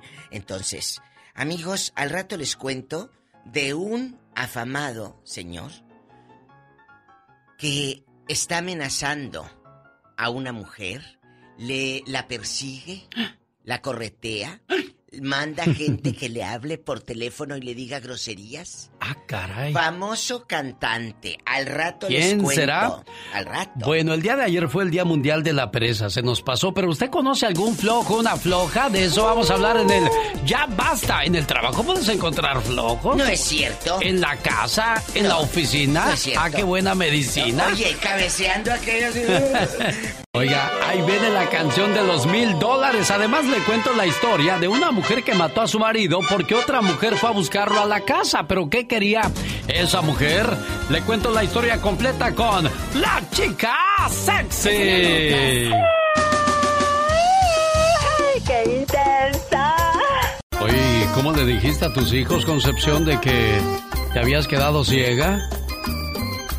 Fue difícil para mí, genio. Fue muy difícil. Casi me estaba acobardando y quitarme la vida cuando ya me dijo el médico que yo no podía mirar. Pero gracias a Dios está mi esposo conmigo, me quiere mucho y cuatro lindos hijos que Diosito me dio.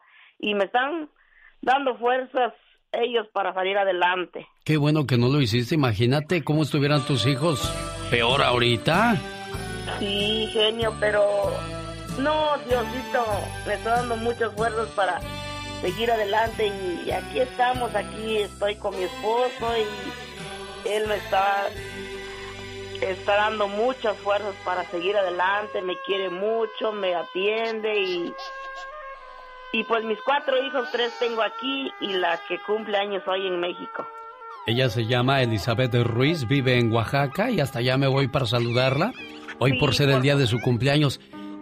Sí, por favor, genio. qué bueno que no hizo esas cosas tu mamá. Elizabeth, si no, imagínate qué dolor tan grande para ti y tu vida. No, pues sí, Y luego se quedó ciega y otro otro problema más. Le decía yo a tu mamá que los problemas en la vida nunca se acaban. Si no es una cosa es otra. Lo importante es tener la fortaleza para enfrentarlos. Exactamente, Y pues- así tiene que ser. Aquí está tu mamá con mucho cariño saludándote y esperando que cumplas muchos años más y con muchas ganas de irte a ver algún día. Bueno, de estar contigo algún día y de abrazarte y decirte en persona lo orgullosa que se siente porque sé que te dejó cuando tenías 20 años y que ahora eres una maestra. Sí, Qué bonito. Ahí está tu niña, mujer. ¿Algo más que le quieras decir? Pues que la quiero mucho y que cumple muchos años de vida y que Diosito me la cuide, me la protege, me la bendice donde quiera que está. Que si no estoy cerca de ella, pero siempre está en mi corazón, en mi mente y algún día primeramente Dios muy pronto estará aquí con conmigo porque pues yo no es difícil para que yo vaya, pero ella gracias a Dios ya tiene una visa y ya eh, cualquier momento puede venir y estoy bien contenta, orgullosa y agradecida con todo el esfuerzo que que ha hecho en la vida y se ha portado muy bien, es una niña muy linda, muy linda, muy linda. Qué bueno, Elizabeth Ruiz, cuídate mucho, que cumplas muchos años más de parte de tu mamá Concepción y toda la familia que te quiere mucho. Omar, Omar, Omar Cierros. En acción. En acción. Las locuras que hacen algunos aficionados en la cancha de fútbol. Lo más horrible es aquel que va a fumar al estadio, aquel que lanza groserías no importando que haya niños o mujeres a su alrededor. Lleven a su mamá y a sus hijas para que escuchen cómo son. No todo está perdido, pues se cuenta con material humano de gran jerarquía como Raúl Jiménez, goleador histórico del Wolverhampton de Inglaterra. Los deportes no suenan igual si no son de deportes en pañales.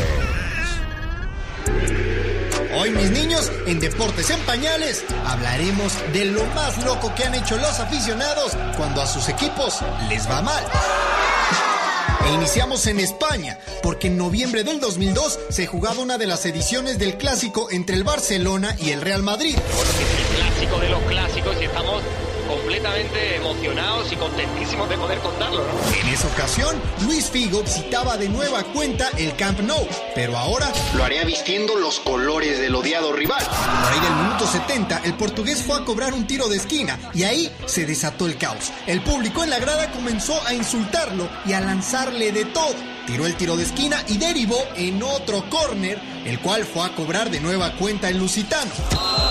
Entre las cosas más extrañas que le lanzaron, había una botella de whisky y una cabeza de cerdo. Digo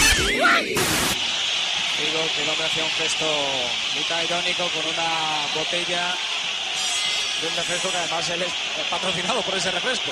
Y es que cuando pierde nuestro equipo, no queremos hacer nada, no queremos ni comer. En el 2013, la revista Psychological Science publicó un estudio donde analiza los hábitos alimenticios de aficionados a la NFL de 25 ciudades diferentes. Los resultados fueron sumamente curiosos, mis niños, ya que los seguidores de un equipo que ganaba comían más que aquellos que su equipo perdía.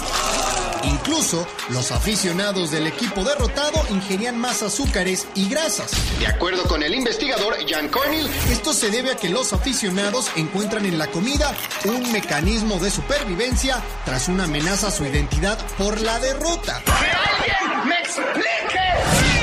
Y México ha sido testigo de uno de los casos más extremos en la historia. En 1939, a solo tres años de haberse construido el Parque Asturias, viviría un encuentro épico entre, en ese momento, los dos mejores equipos del torneo de Liga Mexicano. Necaxa y el Asturias se verían las caras en un duelo directo por conseguir el primer lugar. Los necaxistas necesitaban forzosamente una victoria para seguir peleando y hasta minutos antes del final la llevaban conseguida. Con el marcador 2 por 1, el árbitro Fernando Marcos pitó un penal en favor del Asturias que representaría el empate para los locales. Tras el resultado final 2 por 2, la afición visitante prendió fuego a las tribunas de madera del estadio y aunque los bomberos pudieron llegar, las llamas ya habían consumido hasta el marcador del inmueble ubicado en la calzada Chabacán. Yo me enteré de que estaba quemando el campo, con, pues estaban bañándome porque no caía agua. Entonces empezaron a aventar papeles, bolas de papel de, prendidas pues, y, y con unas bolas que con estopa que tenían un alambre y las echaban así. Así es que ya lo saben, mis niños, hay que saber ganar, pero sobre todo hay que saber perder. Yo soy Héctor Hernández Arellano y esto es Deportes en Pañales. Muchas gracias, Héctor. Gracias, Omar Fierros, por esa producción. Momento traído a usted por la cortesía de Moringa el Perico. ¿Problemas con la salud? ¿Quiere reforzar su sistema inmunitario? Nada mejor que Moringa el Perico. Área 626-367-2121. Área 626-367-2121. Oye, Mari, ¿Cuánto lleva tu amiga en el hospital cuidando a su niño? Lleva ocho días. Ocho días. ¿Qué le pasó al muchachito? Este, es que él tiene asma y, y, como por el virus ella no lo quería llevar al hospital. Y el sábado y luego en, ya en la noche se puso mal el niño y dicen que lo revivieron. Me habló ella que lo revivieron al niño y se lo llevaron, lo entubaron y se lo llevaron y después le, le llamaron que, que su corazoncito estaba más, estaba poquito palpitando y que y que sus riñoncitos se le estaban dañando y sus pulmones. ¿Cuántos años tiene el niño de tu amiga Mari? Tiene 20 y es especial. Y ella está inconsolable y luego la niña, su hermanita y anoche estaba bien, hasta me, no sé qué me dio de la niña que se dio cuenta anoche y dice, ¿qué? ¿Se va a morir el David? Dice, ¿cómo que lo vas a dejar ir?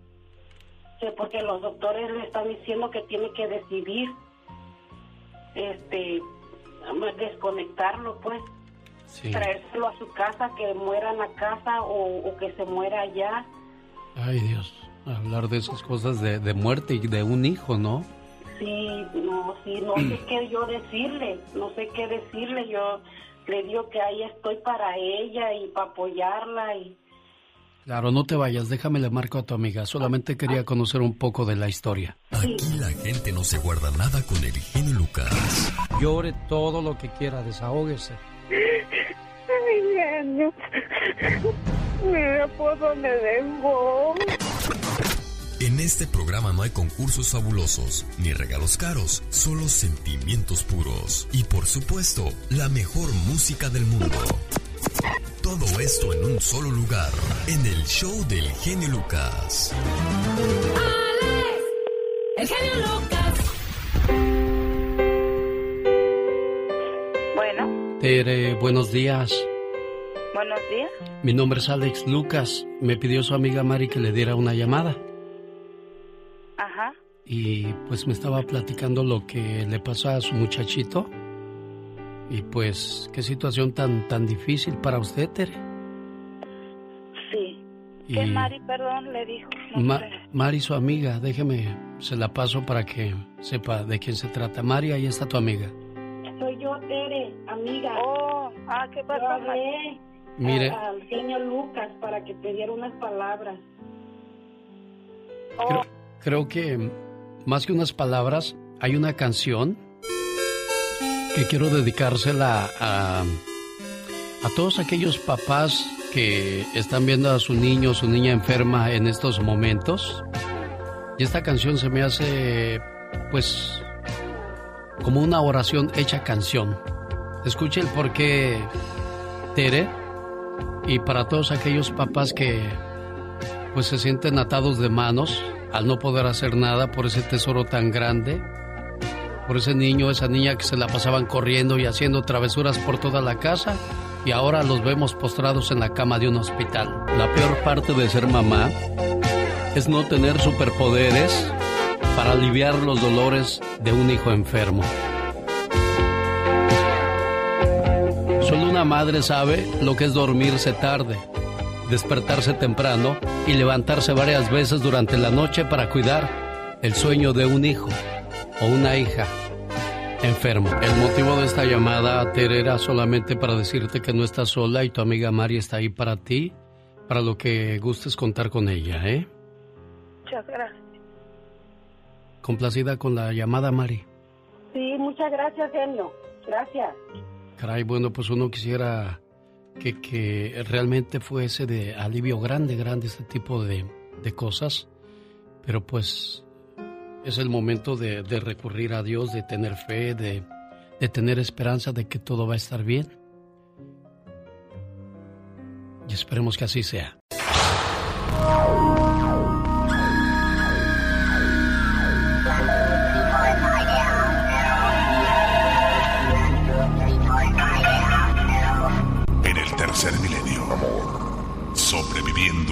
Batallas, hay algo que se ha mantenido vivo. Ese algo tiene un nombre muy corto. pero encierra todo. Todo. Todo. Todo lo que nos motiva a hacer y continuar luchando día a día, minuto a minuto. Ha penetrado por los oídos y se ha quedado guardado permanentemente en nuestro interior. Señoras y señores, sin más preámbulos, le presento a la voz de Guardianes del Amor, Arturo. Ahí intenté hacer la voz como el señor ese, Arturo, pero no me salió, mano. Buenos días. Buenos días, Arturo, en tu Monterrey, Nuevo León, México. Así es, así es. Qué gusto poder saludar a toda la gente que te está escuchando en este momento. Oye, Arturo, este, esta pandemia ya, ya, como que ya es hora de que se vaya, ¿no? Ya estamos cansados de estar guardados. sí, la verdad, eh, ya tenemos eh, la última fecha que, que tuvimos, eh, fue el 19 de, de marzo y sí, sí está difícil la cosa, este, eh, tratando de mantenernos así ocupados, haciendo cosas y, y de hecho, este, Javier de, Industria del Amor me invitó a hacer un- una canción con un proyecto que tiene, se llama C19 y este, la canción se llama Sin Ti. Y ha- haciendo cosas así, grabaciones, eh, tratando de hacer grabaciones eh, personales también para cuando termine todo esto tiene uno material para seguir chambeando, eh, tratando de, de mantenernos para no perder el- el- la, la- la cosa de, de- de estar ah, cantando. Sí, oye, Arturo, este, la canción que de la que me hablas, Sin ti, ¿tú sabes quién la grabó? ¿Quién hizo el cover en español? Porque es un cover, en- es una canción en inglés que se hace un cover en español hace muchos años. ¿Tú sabes quién la grabó, Así Arturo? Sí, fíjate que eh, lo han grabado ah, varios, eh, eh, pero algunas eh, letras no son iguales. Yo creo que los primeros que lo sacaron fue los Moonlight, Sí. hace muchísimos años. Los Moonlight eh, y tenían o- otra letra. Eh, y la letra que sacamos nosotros fue la, la que la, la que usó Pandora. Pandora también lo, lo grabó. Eh, no sé quién más lo grabó, pero sé que varios lo han grabado. ¿Y tú crees que les ganaste a ellos que la han grabado antes que tú, Arturo? La verdad. ¿Crees que les ganaste o no? No, está, está difícil cantar el tema, desde este, eh, porque está bien alto. Eh, creo que hice un buen trabajo y ya la gente que diga si lo hice mejor o peor. Fíjate, no. eh, Yo siempre he dicho, el dinero hace hombres ricos, el estudio hace hombres inteligentes, pero la humildad hace hombres grandes. Dice Arturo, yo solamente le eché ganas. Pues vamos a escuchar la canción de la que estamos hablando, se llama Sin ti. Y aquí está la versión de los Moonlights. Vamos a escuchar un, un poco de los Moonlights. Arturo, vocalista de los Guardianes del Amor. Oye Arturo, dile a Javier que te dé las más fáciles, te pone a ti las más difíciles. Señoras y señores, esta es otra de las canciones del trabajo de Francisco Javier, el baterista de Industria del Amor, Arturo Rodríguez, Guardianes del Amor, ¿por qué te fuiste? Tu recuerdo queda en mí, mi corazón herido. Quiero hacer hincapié en la, en la canción que acabamos de escuchar de Sin ti. Ahí participaron en la batería Francisco Javier de la Industria del Amor, la voz de Arturo Rodríguez de Guardianes del Amor, Baldo de los Dinos en el bajo, Ricardo de los Dinos en el piano, Eric en los requintos, Geu en las guitarras acústicas y criticando la canción La Maestra, la diva de México. Hola, mi genio Lucas. Mire, me gustó la canción. La voz, la voz de este niño es espectacular. Yo recuerdo haberlo visto. Oye, este parece que le están haciendo cosquillas con una pluma de gallina en las. Diva. Oye, Arturo, contrólate que estás al aire en un programa internacional. Te comportas. Imagínate haciendo el amor este y que de repente se carcajee. Arturo, cuéntanos, cuéntanos. Allá en tu colonia pobre donde ponen este hogar es católico, no aceptamos protestantes. Cuéntanos, Arturo querido, ¿dónde naciste? Siempre he tenido esa curiosidad. ¿En qué ciudad? Fíjate que yo soy nacido y ¿Eh? criado eh, muy cerca de Los Ángeles, un lugar que se llama Pacoima, Pacoima, California. Ay, en Pacoima. O sea, tú en papeles y toda la cosa. No batalla. No batallas. Este en papeles. te- oye, ¿y la que se casó contigo fue por amor o por papeles? ¿Tú qué crees? Por amor. Con lo que sale usted, diva. Ándale. Oye, aquí con el genio Lucas, yo creo que es una plataforma muy importante para todos los grupos estar en este programa. ¿Qué representa para usted, después de tantos años, seguir creando música? Arturo querido, con estos talentos que mencionó Alex el genio Lucas, cuéntenos. Fíjate que soy muy muy bendecido con-. Con, todo lo que me ha lo que me ha sucedido. Yo yo siempre fui ah, músico de, de- de varios grupos en el Valle de San Fernando Sí. y tuve la suerte de siempre ayudaba al cantante cantó una o dos canciones por noche y una noche me escuchó un productor argentino Aníbal Pastor Claro que lo Ah, conozco. Aníbal Pastor Bueno, le hizo llevó- discos a María Sorté. ¿Y a Marisela? Y a Sí, María Maricela. José Maricela, sí, Jorge Muñiz, a varios. Y luego Entonces, tú. yo no sabía quién era, yo no sabía quién era él, pero me empezó a, a hablar que, que iba a producir un grupo en la Ciudad de México y yo nunca había ido para México, nomás a Tijuana. En- entonces yo tenía mucho miedo, pero dejé todo, me vine para México. Oye, chulo, aparte de ir a comer tacos, ¿a qué ibas a Tijuana? Diva, pues a las playas de Rosarito. Ay, sí, a las playas de Rosarito. Este se le hacían hasta los ojos para arriba. ¿Y luego? ¡Diva de México! ¿Y luego? Y luego pues, grabamos un disco, bueno, dos discos con Aníbal, con un grupo que estaba produciendo y no funcionó. ¿Cuál era? Terminamos, eh, Los Espías nos llevamos. Uy, pues ahora. Grabamos, eh, grupero, eh, pero pues, no había trabajo, entonces terminamos en la zona rosa de la Ciudad de México cantando rock en inglés y en español. Hoy no más, y este en gabacho allá, ay, ay, la, la, guacha, guara. ¿Y luego? Y luego ya, ya formamos Guardianes. Ya me iba a regresar a Los Ángeles fracasado. Y Aníbal dijo, no. vamos a dar otro intento, vamos a hacer otro grupo. Ya ah, Oscar en la batería, él, él tocaba conmigo eh, en Los Espías. Bueno, se quedó conmigo y Aníbal agarró los otros dos músicos y empezamos a, a ensayar. Y grabamos el primer disco y tuvimos la suerte de que pegara. Cállate, un Entonces, éxito. Yo me acuerdo cuando eso- los llevaron con Daniela Romo a su programa de hoy con Daniela, ¿te acuerdas? Sí, hicimos, digo, tuvimos la suerte de hacer todos los programas. Todos, ahí andaban con Daniela, estos brinque y brinque y este sudi sude con el foco aquí en la cara. Diva. Y luego, y esta empaquita la del barrio con el pañuelo. Y luego, Pues tuvimos la suerte de, de- de- de pegar de- con el primer disco de Guardianes del Amor. Digo, se, se oye, bueno, nomás grabaron y pegaron, pero no saben cuántos años tengo de, de estar luchando, haciendo, tratando de llegar. oye chulo, en el Eh, Valle de San Fernando, cuando dice usted que andaba en, en el grupillo y todo, hacían Sí. bodas, hacían bodas y luego te invitaban a cenar el taco, venga a comer el conjunto.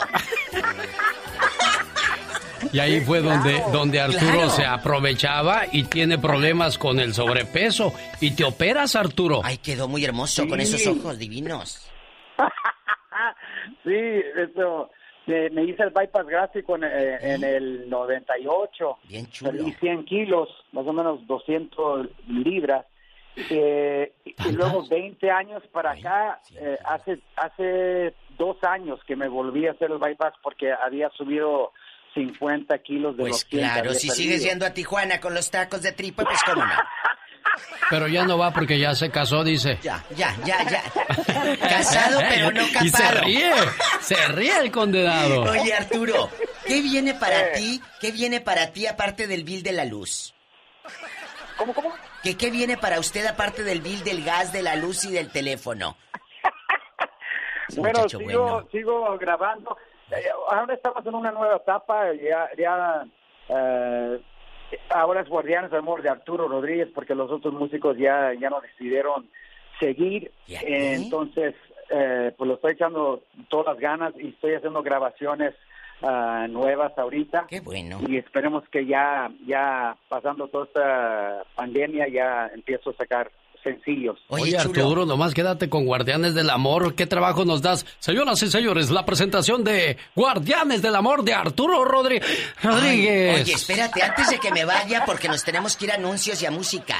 ¿Qué opinas de que Vicente Fernández Jr. está acosando a su ex mujer? Dicen que a Karina, a esta señorita Karina, la corretea y le manda gente a que le hable por teléfono. Ya le pusieron denuncia y todo. ¿Tú nunca has acosado a una ex que cántele y cántele todo ebrio a las 2 de la mañana? El perro, el gatillo y todo, no. ¿Eh? No, para nada, no, no, nada de eso. ¿Nunca has acosado? Trato de llevar las cosas en paz. Imagínate este afuera, en el Datsun 84, parado afuera de una casa, asomándose. Tengan cuidado. Ya búscalo en las redes sociales el tema de Sin ti, con la voz de Arturo Rodríguez. Cuídate mucho, Arturo, allá en Monterrey, Nuevo León, México. Allá anda este ahorita. allá, allá, vives, ¿no, Arturo? En Monterrey. En Monterrey, sí, estoy en Monterrey. Allá vives, fíjate qué hermosura, allá por Cumbres o por dónde. Por acá por Country, acá cerca del ah, TEC. Allá cerca de la difusora, allá por el TEC, allá este agarra para la carretera nacional el sábado, ten cuidado, ¿eh? ¿Y qué hay allá, Diva? Gorditas de lote. Adiós, Arturo. Ay, no, qué bárbaro. Amigos, les cuento que Cintia Clitbo defiende a Angélica Rivera. Dice, Kate del Castillo dijo que no ayudó nada. Pues yo vi cómo Angélica sí ayudó a los pobres, a los más necesitados. La ex de Vicente Fernández Jr. lo acusa y fue a Guadalajara ayer a las oficinas estos de la policía y dijo, me está acosando. Mire, tengo hasta videos donde me amenaza. ¿Qué irá a pasar? ¿Eres así en, en Gabacho, en Internacional como Arturo? ¿Te gusta la música de Mariah, María Carey, la ex de Luis Miguel, acaba de lanzar un disco que se llama Rarezas. Imagínate si así se llama el disco, ¿cómo estará? Al rato vengo en el Ya Basta porque vamos a hablar de los perezosos. ¿Tienes un amigo, un compañero de trabajo perezoso? Sí, de esos que se van al baño tres, cuatro, hasta diez minutos para no hacer nada. Oiga, ¿que quién es ella? La diva de México. Sígala en sus redes sociales, en Facebook. ¿Cómo la encuentran, diva? Por admiración, morbo, lástima de qué pobre señora. La diva de México Radio o también en mi Instagram, arroba la diva de México. ¿Sí tienen? O les bajo la aplicación. Diva de México, como siempre, guapísima y de mucho, pero mucho dinero. Oiga, si usted visitó apenas un centro nocturno donde bailan las muchachas en la mesa, bueno, pues atención, caballeros, le voy a decir dónde se contagiaron 550 admiradores de ese tipo de cosas y dónde pasó. Y a lo mejor usted es uno de los infectados por andar yendo en estos tiempos de guardarse, Diva. Imagínate. Vuelvo y le cuento la historia. Esta es la chica sexy. Un, dos, tres, cuatro. Oh my God. La dueña del grito ametralladora.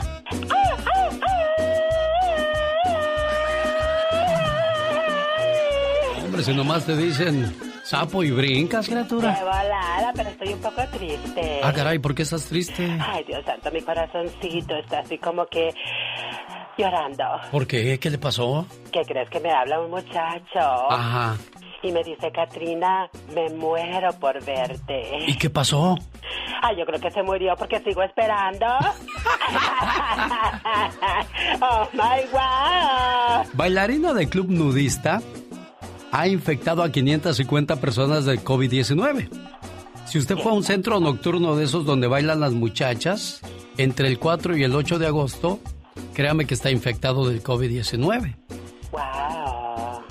La empleada no fue identificada.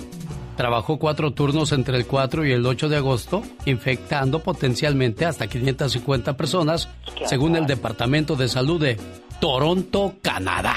Dios santo, pero qué horror, esta mujer tan inconsciente. Entonces ahorita en Chicago, en Los Ángeles, en Miami le hacen, uff, yo pensé que por aquí. ¡Wow! Mucho cuidado con esto del COVID, no se juega, en serio, créame. Y mire, le voy a contar la historia de una muchachita de, de 20 años, lo que está pasando por, por esta enfermedad. Cecilia Ecker, de 20 años, se contagió del COVID-19. Antes de dar positivo, llevaba una vida saludable. Nunca pensé que estaría en esta posición a dos semanas de cumplir 21 años. y básicamente estoy perdiendo un pulmón. Me desperté y sentí que me había atropellado un autobús. Tenía 102 grados de fiebre y tosía. Tras el contagio desarrolló una infección que destruyó la mayor parte de su pulmón. Nadie es invencible. Nadie es inmune. No importa si eres joven o viejo y saludable. Ahora se prepara para una intervención. Debemos recordar usar nuestras máscaras y reunirnos en grupos pequeños. Realmente podemos comenzar a disminuir la propagación de esta enfermedad. Salí a restaurantes, salí con amigos y ahora estoy pagando el precio.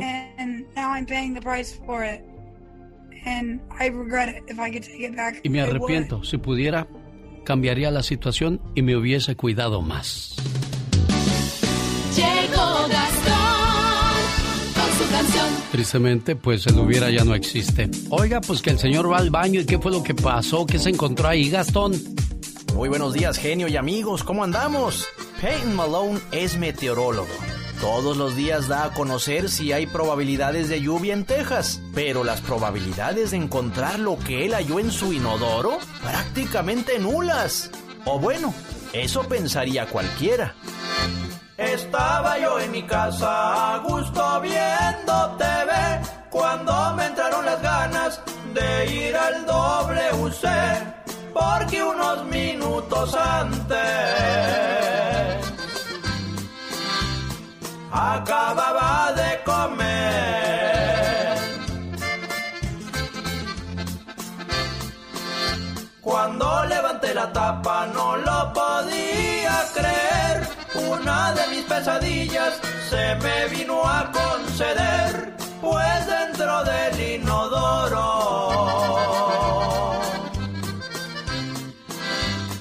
una serpiente ayer.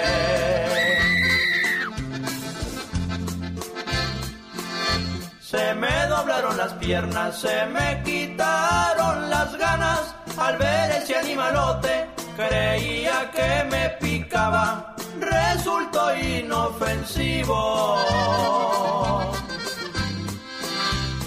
Pero eso yo lo ignoraba. La serpiente de mi baño fue puesta en libertad yo ya quedé traumado. ¿Cómo le puedo explicar? Quiero liberar a Willy. Mas no lo puedo lograr. Ay, verá qué feo se siente no poder liberar a Willy, oiga. El show.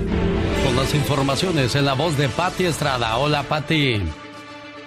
Hola, ¿qué tal, Alex? Muy buenos días. Buenos días, auditorio. En Nueva York arrestan a cuatro personas que estaban a cargo de recaudar dinero para el muro fronterizo.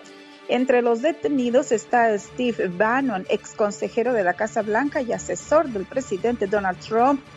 Por otro lado, siguen incontrolables los incendios en el norte de California, en donde las autoridades ayer evacuaron a miles de personas debido a la proximidad de unos 50 incendios forestales.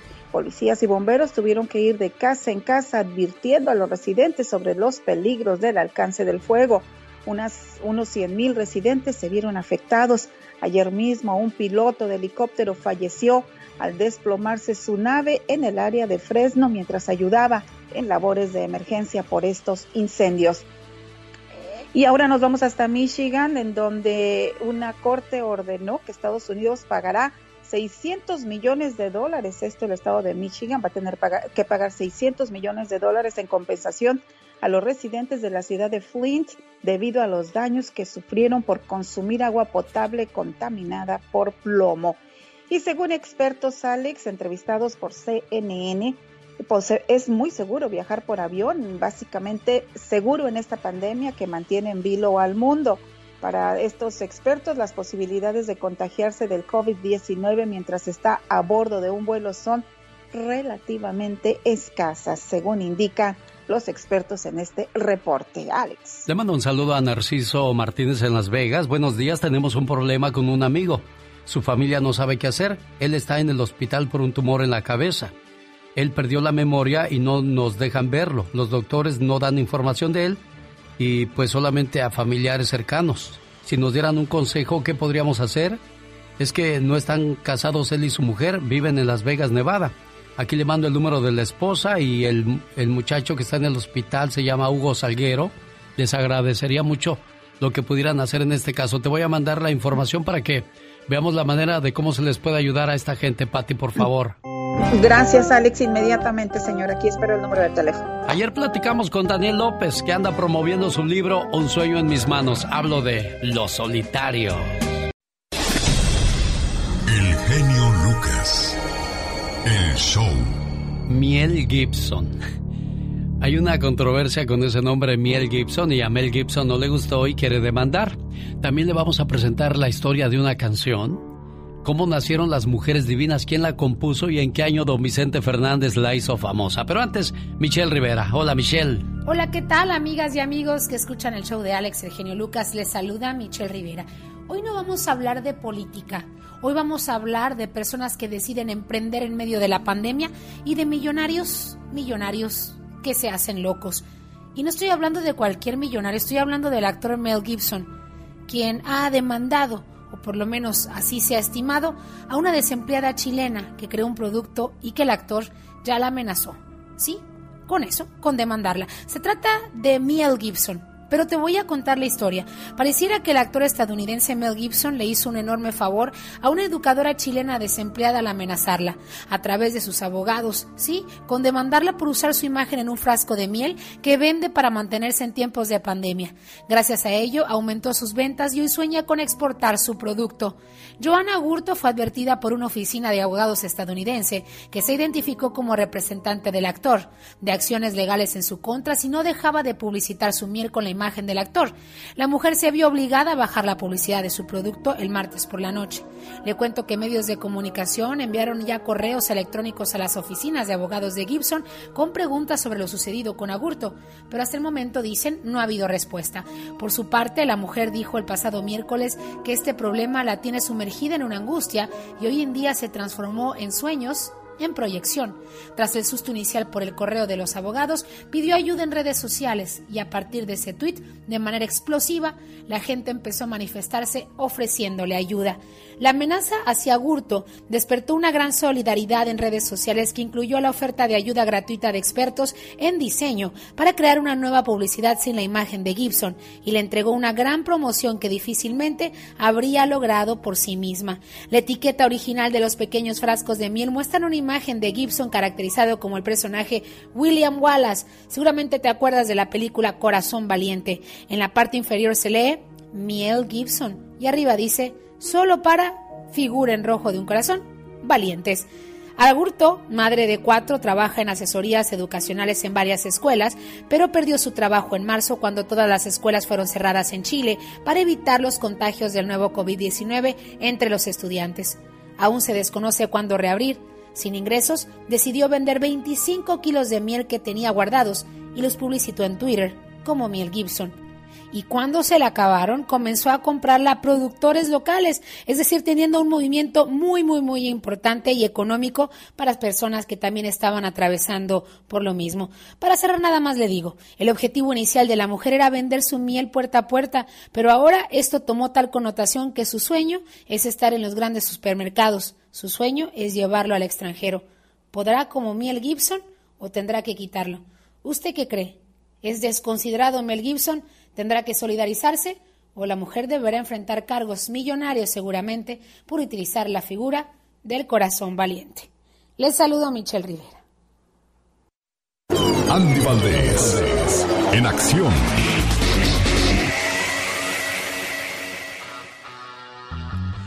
Mujeres Divinas. Un día se encontraba en una reunión el señor Martín Urieta con sus amigos y empezó a cantar sus composiciones. Era el año de 1988. Mientras interpretaba su tema, Te me vas al diablo, alguien lo increpó para recriminarlo por ofender a las mujeres con sus letras.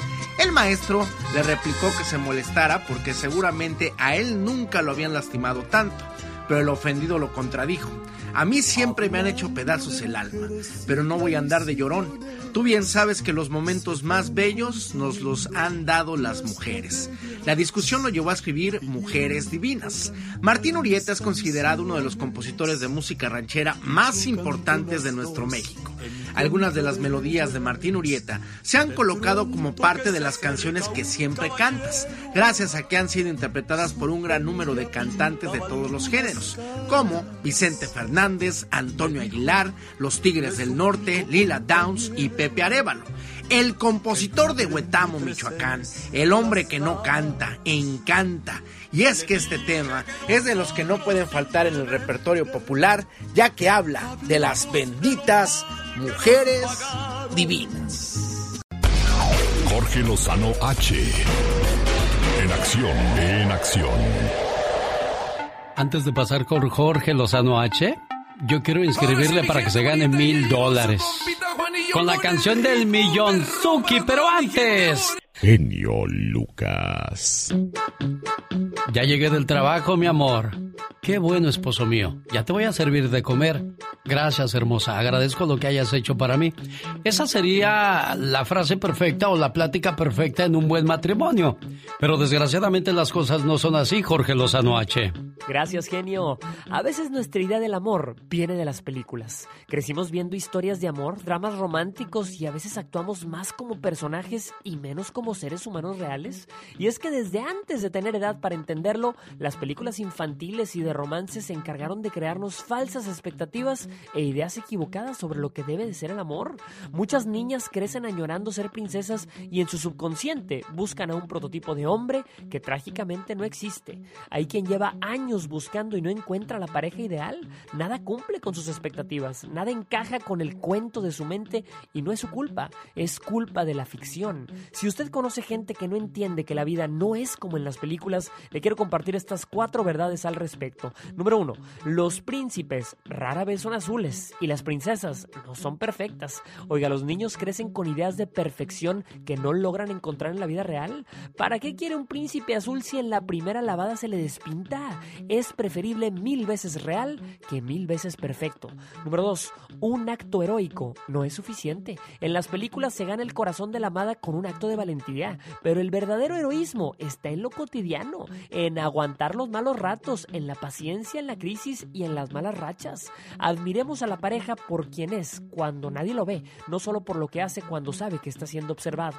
Número 3. Los malos no siempre obtienen lo que se merecen. Miren, en la vida real, desgraciadamente, los villanos no siempre pagan. A veces los malos se quedan con las princesas, a veces las princesas son las villanas y las historias nunca son tan simples. En la vida real, la justicia a veces tiene que ser divina.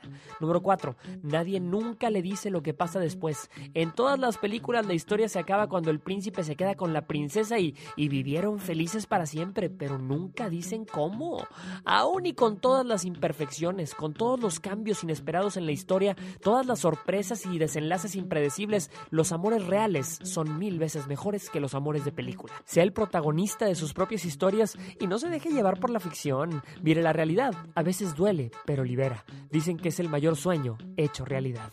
Yo soy Jorge Lozano H y le recuerdo mi cuenta de Twitter e Instagram que es arroba Jorge Lozano H y en Facebook me encuentra usted como Jorge Lozano H Conferencias. Les mando como siempre un fuerte abrazo. Gracias genio, éxito para todos. A veces me preguntan, ¿cómo es la diva de México? Yo nomás les digo, ni tan gorda ni tan flaca. Y me preguntaron, ¿por qué te rodeas de gente como la diva? Le digo, es que yo me rodeo de gente interesante, no interesada. ¡Sas, culebra! Ni tan gorda ni tan flaca. Ni lambiscona, como unos que yo conozco. Ya, Los ya, errores que cometemos los humanos se pagan con el ya basta. Solo con el genio Lucas.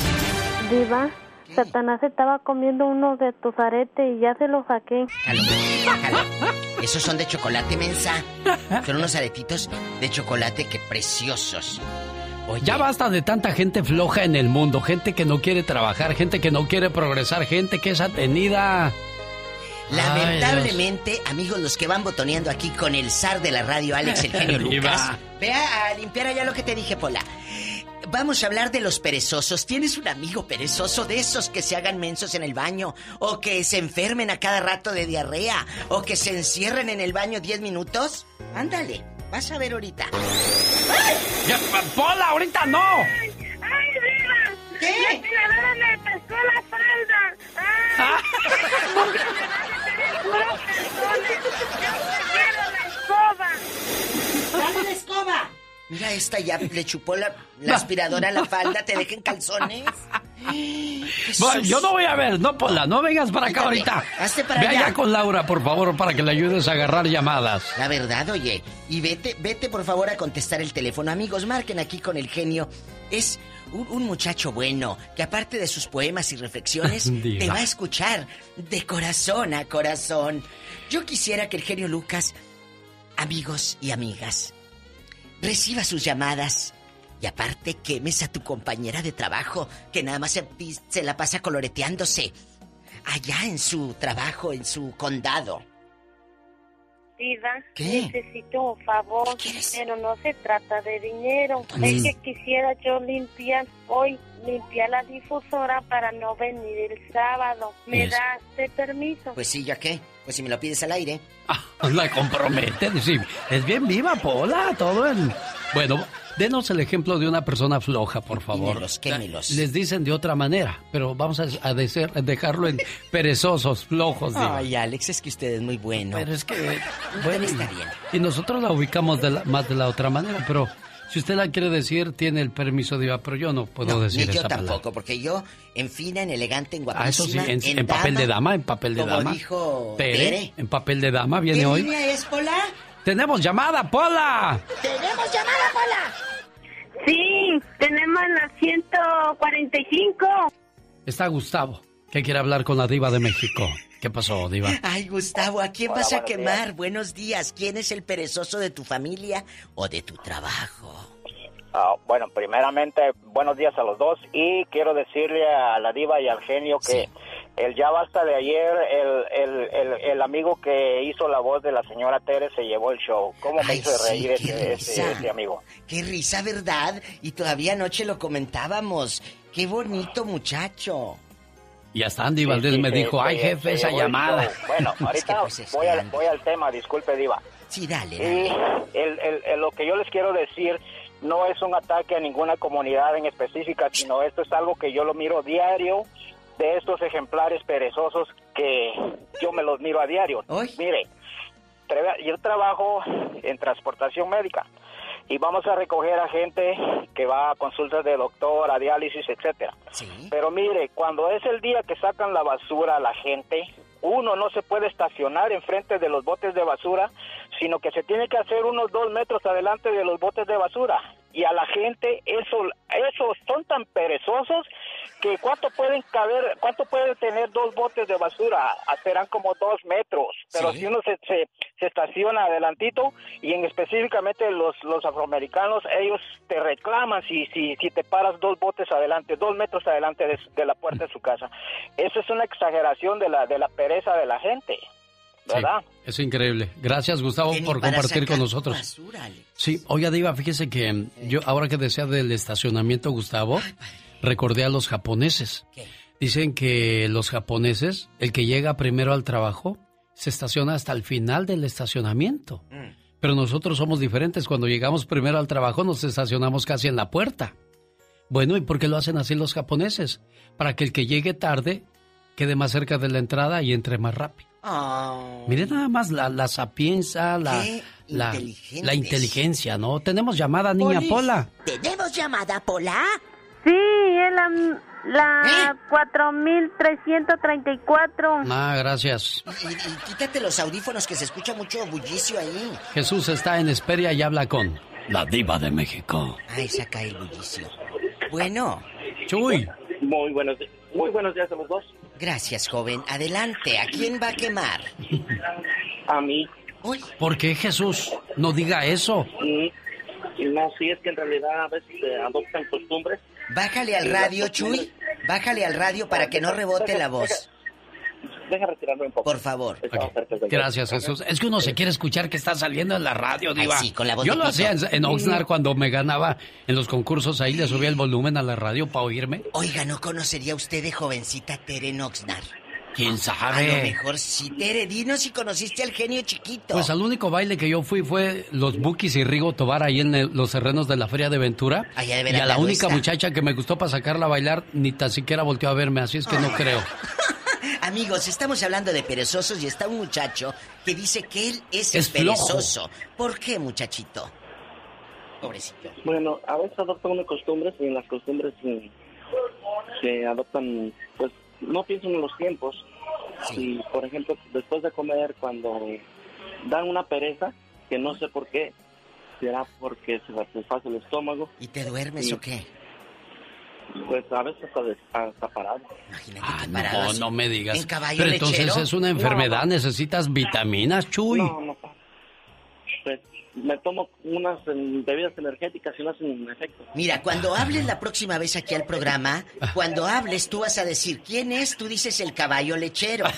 ¿Por qué el caballo lechero? En aquellos años, eh, eh, les cuento rápido la historia. Allá en mi tierra, en Matamoros, iban unos caballitos y los cargaban de leche. Iban casa por casa. Y mientras el lechero iba a repartir la leche, el caballo se dormía parado.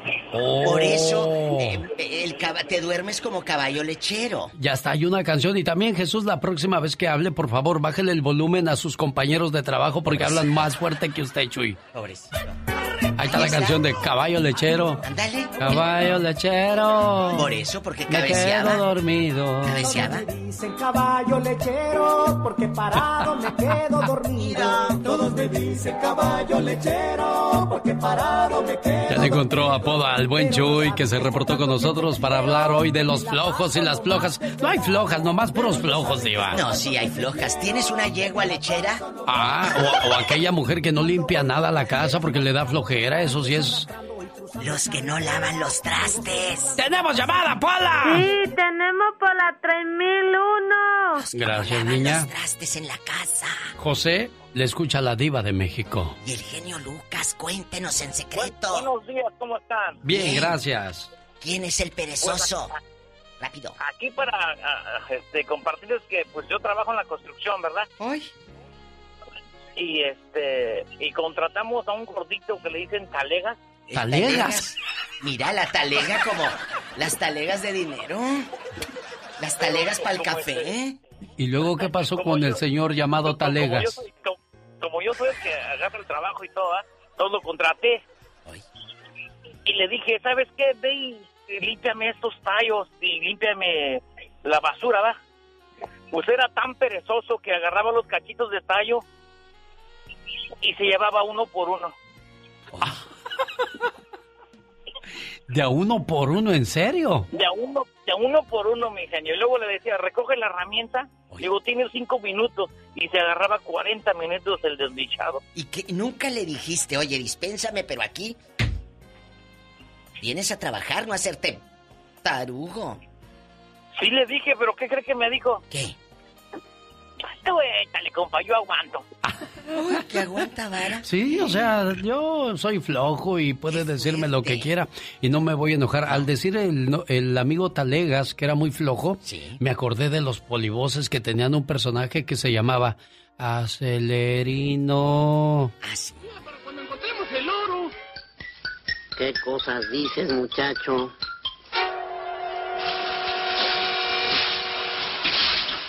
Ya andan los polibos. Ya andan, fíjese.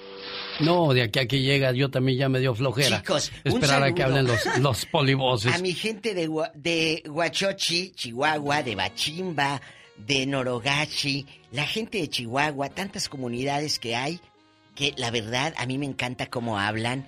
Cuando uno viaja a Chihuahua, eh, pues al coche, eh, coche, El coche. cachucha, nos encanta. Yo el otro día me La habló chico muchacha. Le dije, ay, yo quiero que me digas, diva, súbete a mi coche. Pero ellos no dicen camioneta, ellos dicen troca. ¿Oh, de Ah, veras? me compré la troca. Un beso a mi gente de Chihuahua que los quiero. Allá donde no hay zancudos ni mosquitos, sino Ah. moyotes. Así se les dice los ¿Moyotes? moyotes. Los moyotes. Wow, usted es una mujer de mucho mundo, Diva. Claro, Algún día me voy a subir a su helicóptero para viajar con usted. Sí, los Ir moyotes. tomando ahí. Bueno, pues yo no tomo. Pero veo cómo se va a tomar usted su champaña. Así que si muchos andan por ahí picando y picando, póngale el moyote de apodo. ¡Tenemos llamada, Pola! ¿Tenemos llamada, Pola?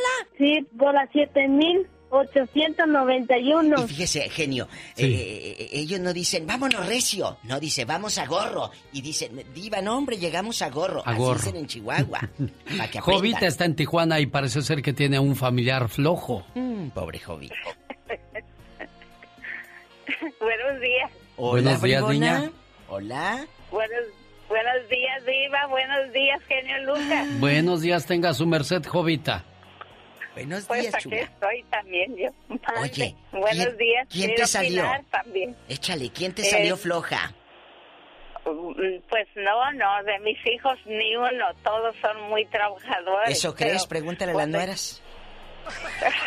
sí, sí, de eso sí. ¿Y luego, Jovita? Viva, mira, de cuando nosotros, mi esposo y yo éramos novios, mi papá no nos quería casar porque mi, mi novio pues no era no era trabajador según hablaban de él, decía. Qué bien que flojo. nomás se la pasa, ajá, se la pasaba en el río nadando y nadando que le pusieron tar, este Tarzán. ¿o le qué? pusieron un apodo, le pusieron Tarzán. ¿Qué te dije? Y, tío y, Tarzán. y, este no me dejó mi papá cuando me pidieron ellos para casarme, no me dejó casar. Oye, Mi pero estaba dijo, bien "No". bueno entonces, Jovita, porque si le No. decían Tarzán y nadaba, es que estaba bien buenote, Sí. ¿verdad? Ah, fuertote, bien brazudo y bien alto. Ay, Jovita. Sí. Y luego. Diva, se le van a salir los ojos, Diva. Y luego, Jovita, imagínate, está con el Pues, brazudo. Mi papá no me nos dejó casar en ese entonces porque él estaba chico y pues yo también. ¿Y te fuiste Y, jullida o y qué? hasta después, hasta después, Diva, nos, ca- nos casamos. Se casó con Tarzán, y Jovita. Pero, pero eso fue en Nayarit, pero nos vinimos para acá, para Tijuana. Y, y los dos, los dos, sí, ya cuando nos casamos. Y aquí, mire, Viva, nos dejó de trabajar. Bien trabajador se hizo. Se equivocó su papá. Jovita. Se equivocó su papá. Oye, todavía vive, Sí. Jovita. Ah, vivimos los dos juntos, tenemos 51 años de casados. Y todavía sigue con cuerpazo, ya está todo bofo. ¡Viva! Pues no, no se ha perdido mucho su cuerpo, está alto, Ay. no está barrigón, eh, pero se, viva, camina con dos bordones, dos Ay, bastones. pues así lo dejaste, bribona. ¿Cómo es usted, Diva de México? Se sale. ¡Tenemos llamada, Pola! ¿Tenemos llamada, Pola? Sí, Pola 7891. Lo mandaste Jesús, con bordón. ya, Jesús de Catedral Siria. Está con usted la Diva de México. Ay, no. Bueno. No era flojo el Bueno. señor entonces. Buenos días. Buenos días, genio. Buenos días, Diva. Ay, Buenos días, Jesús. Chucho, cuéntanos, ¿a quién, quién es el perezoso Soy, de tu soy trabajo? de Ojos, soy de Ojos, y ah, ahí cerquita de, ah, de donde Eduardo lo compra de Esperia. Oye, mi tocayo se ve bien huevón. ¿Quién? Sí se oye, ¿verdad? ¿Quién? Eh, sí, se oye, te iba a decir, acá también con nosotros aquí en la compañía hay varios muy flojitos. No, tú, ¿quién Ah, Ahí es? nada más porque no les gusta la, la corrida que tienen que hacer. Dicen, no, pues bueno, no voy a trabajar ahora. A Y ver. ahí se quedan ocho horas huevoneando. Joven, pero usted sabe dónde trabaja porque ahí vive. Pero nosotros no. ¿Cómo se llama la No, compañía? ¿Dónde trabaja? La compañía se llama, se, se llama, se llama Frito Lay, somos choferes. ¿Y cómo se llaman? Salvador, ¿qué me dijo? No, Diva, ya. No, no, son varios, no nomás es uno. son ¿Cómo se llaman? Son güero- güeros y morenos. No, pues son muchos. Güeros, morenos y hispanos también. Bueno, dime el de los hispanos. Uno, el más pues, flojo. El más flojo, ¿quién es Jesús? El más flojo, el más flojo, ¿quién será? Ah, no, no me recuerdo su nombre. No, Bueno. lo dejamos. Vamos a poner ejemplos. ¿Flojo en qué aspecto en el trabajo? ¿Qué es lo que lo hace flojo? ¿Qué, qué, qué trabajos les ponen y no lo hacen? So- somos troqueros, llevamos cargas, llevamos cargas y nomás porque no les gustan, te dicen, no, pues ahora no quiero ir a trabajar y ahí se quedan haciendo nada ocho horas y el- como el gobierno ya permite eso, así, así ya, así ahí se quedan haciendo nada. Y como Increíble. quiera les pagan, Alex. Pues sí, les pagan, diva. Pero lo- a los otros que sí trabajan y les gusta trabajar, pues les molesta y esa es la situación de... Hola, ¿te vas de troquera? José- de Jesús, por eso se viene a quejar. ¿En troquera? Allá en troquera como Lola la trailera. ¡Tenemos llamada, Pola! ¿Tenemos llamada, Pola? Sí, es la, la 4334. Yo hace muchos años tenía un compañero que era flojo con ganas, diva. Yo pensé que troquero. Decía, "Ah, oiga jefe, no puedo, no puedo trabajar yo nomás martes y miércoles. Le digo, ¿por qué? Es que vamos a trabajar en promociones el fin de semana y necesito el, el jueves y el viernes para dormir y estar listo para el sábado y el domingo. Le digo, ¿y el lunes? Oh, pues para recuperarme de lo del Es domingo. cierto. Es cierto, fuera de broma. ¡Qué miedo! Aquí en Estados Unidos... Yes en inglés, diva. Jesús, amigos, de veras, mira, a nosotros nos tocó una época donde trabajábamos y el genio se va a acordar. Lo vivimos en esa radio de sábado, ir a pegar calcomanías a la... Oh, sí, cómo no. a- Ah, en un solazo de 40 grados, o en, en México, en Monterrey o en Matamoros, y luego el domingo controles remoto y el lunes a las 5 de la mañana ya estaba en el Morning Show. A trabajar, A trabajar. ¿Y cuál de qué? Pero es que usted no es floja, diva. Co- Ay, no. Como José de Oxnard tampoco lo es. Oye, el otro. Ahí anda a tocar discos. Para nada, buenos días, ¿cómo están? Bien, gracias a Dios. ¿Quién es el flojo de su casa? No de mi casa, gracias a Dios, de, de otra casa. no, este... ah, ah, Alex, ¿cómo está? Buenos días. Buenos días, jefe. Le escucho su historia. Sí, este, nada más bien rápido en el baile de que fue de Rigo Tobar y de los Bookies, ah, que dice que la muchacha no lo miró, es porque era mi novia, por eso no lo miró. Oh, con razón dije. Dijo, no, es que voy- vengo con José de Oxnard. Le dije, ah, entonces mejor me voy. Disculpe Oye, usted. ¿Usted fue a ese baile, joven? Sí. Sí, estaba llenísimo, Diva. Era en el estacionamiento de los terrenos de la Feria de Ventura. Estaban Rigo Tobar y los Bookies, ¿se acuerda? ¿Qué, qué bailazo? Qué bailazos. Sí, sí, sí. Fíjese que un, un día dejamos un señor este llenando unas zanjas de arena. Ah, y luego este pues era bien fácil, iba a durar como media hora y nos fuimos tres horas y regresamos por él y no llevaba ni la mitad terminado y, y estaba acostado en el piso empujando la, la arena con, con una palita bien chiquita. No es cierto, ¿es este como niña en la arena? Él se estaba divirtiendo, él no estaba trabajando, Diva. ¿Y qué hacen con ese viejo y cómo se llamaba ahí en Oxnard? No, Diva. Sí, sí, sí. Dinos, eso de rating. No, luego esa es bien bravo, me va a ir a buscar para que Ándele, ándele. ¿A poco? Pero, ¿y qué hicieron cuando lo vieron ahí echadote con la panza caguamera para arriba? ¿Qué hicieron? No, y sí tiene una panzota caguamera porque sí le entra macizo, pero que, que me dice el, el dueño de la compañía se enojó y me dijo, pon la barrera ya. No le miento, echaba como siete escobazos en el mismo lugar. Diva, Armando de Los Ángeles dice, yo vendo flojera. Ah, pero venga por ella porque no hay entrega a domicilio. ¡Tenemos llamada, Pola! ¿En which line? ¿Tenemos llamada, Pola? Sí, por la línea 200. Ay, tú. Bueno. Armando, Sí. Sí, buenos días. buenos días, aquí está la diva con usted. Buenos días, Armando Pues aquí Mitotes. Los estamos, es- los estamos escuchando desde la cama porque me da flojera pararme. Bribón, cuéntanos. Rápido. A, lo, a los diputados de México, una bola de huevones. se quitan los zapatos, se ponen los pies ahí en, la- en la silla ahí y se despanzurran como si nada. Como si fuera y su les casa. pagamos. Y, y esos no, no, Como no si son flojos, son nacos. Son nacos, como dice aquel, zánganos. Y lo que le sigue. Sí, Es sí. cierto, Desgraciadamente la política les da esa facilidad a mucha gente y ganan un montonón de dinero. Mm, pero, Pero ya, montonón. ya vio lo de los Oya, ¿cuántos denunció? Ahora los que van a caer, ¿eh? Van bueno. a caer. Señoras y señores, Ya mañana ya. Diva de México tengo que ir con un mensaje muy importante. hasta mañana. Adiós. genio Lucas. El show. El genio Lucas. Voy a mandarle un saludo de cumpleaños para terminar el programa para Gustavo Velázquez en Los Ángeles, su hermana Rosalina de Davis. Quiere saludarte, Gustavo, y aquí te dejo tu saludo con mucho cariño. Y también saludo, no me contestó, ¿eh, amiga Rosalina? Juanita Hernández de Senger tampoco me contestó y bueno, no puedo dejarle correo de voz porque su correo no está activado. Quien cumple años es Oralia Jiménez y en San Diego nos escucha. Sus hijas, sus nietos y amigos le desean muchas felicidades. Hoy es tu cumpleaños. Te deseo suficiente felicidad para mantenerte dulce, suficientes problemas para mantenerte fuerte.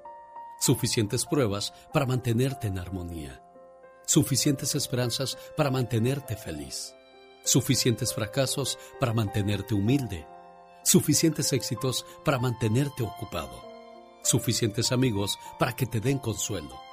Te deseo suficiente fortuna para cubrir todas tus necesidades, suficiente entusiasmo para mirar siempre hacia adelante, suficiente fe para desterrar las depresiones. Y suficiente determinación para hacer que hoy sea mejor que ayer y que cumplas muchos, pero muchos años más. Y ese saludo también lo extiendo a Perla Aranda aquí en Los Ángeles de su mamá Angelina Ramírez, esperando que se la pase bonito y que cumpla muchos años más. Oralia, buenos días. Hola, buenos días. Niña, felicidades con que poniéndole una velita más al pastel, criatura. Gracias, gracias a Dios, con mucho Qué bueno. poniéndole. Qué bueno. A nombre de toda su familia, felicidades. Y yo me despido con esa frase. Si usted quiere saber si la amistad y el amor existen, caiga en una cárcel o en un hospital o quédese sin dinero. Y ahí se dará cuenta si de verdad existen el amor y la amistad. Buen día.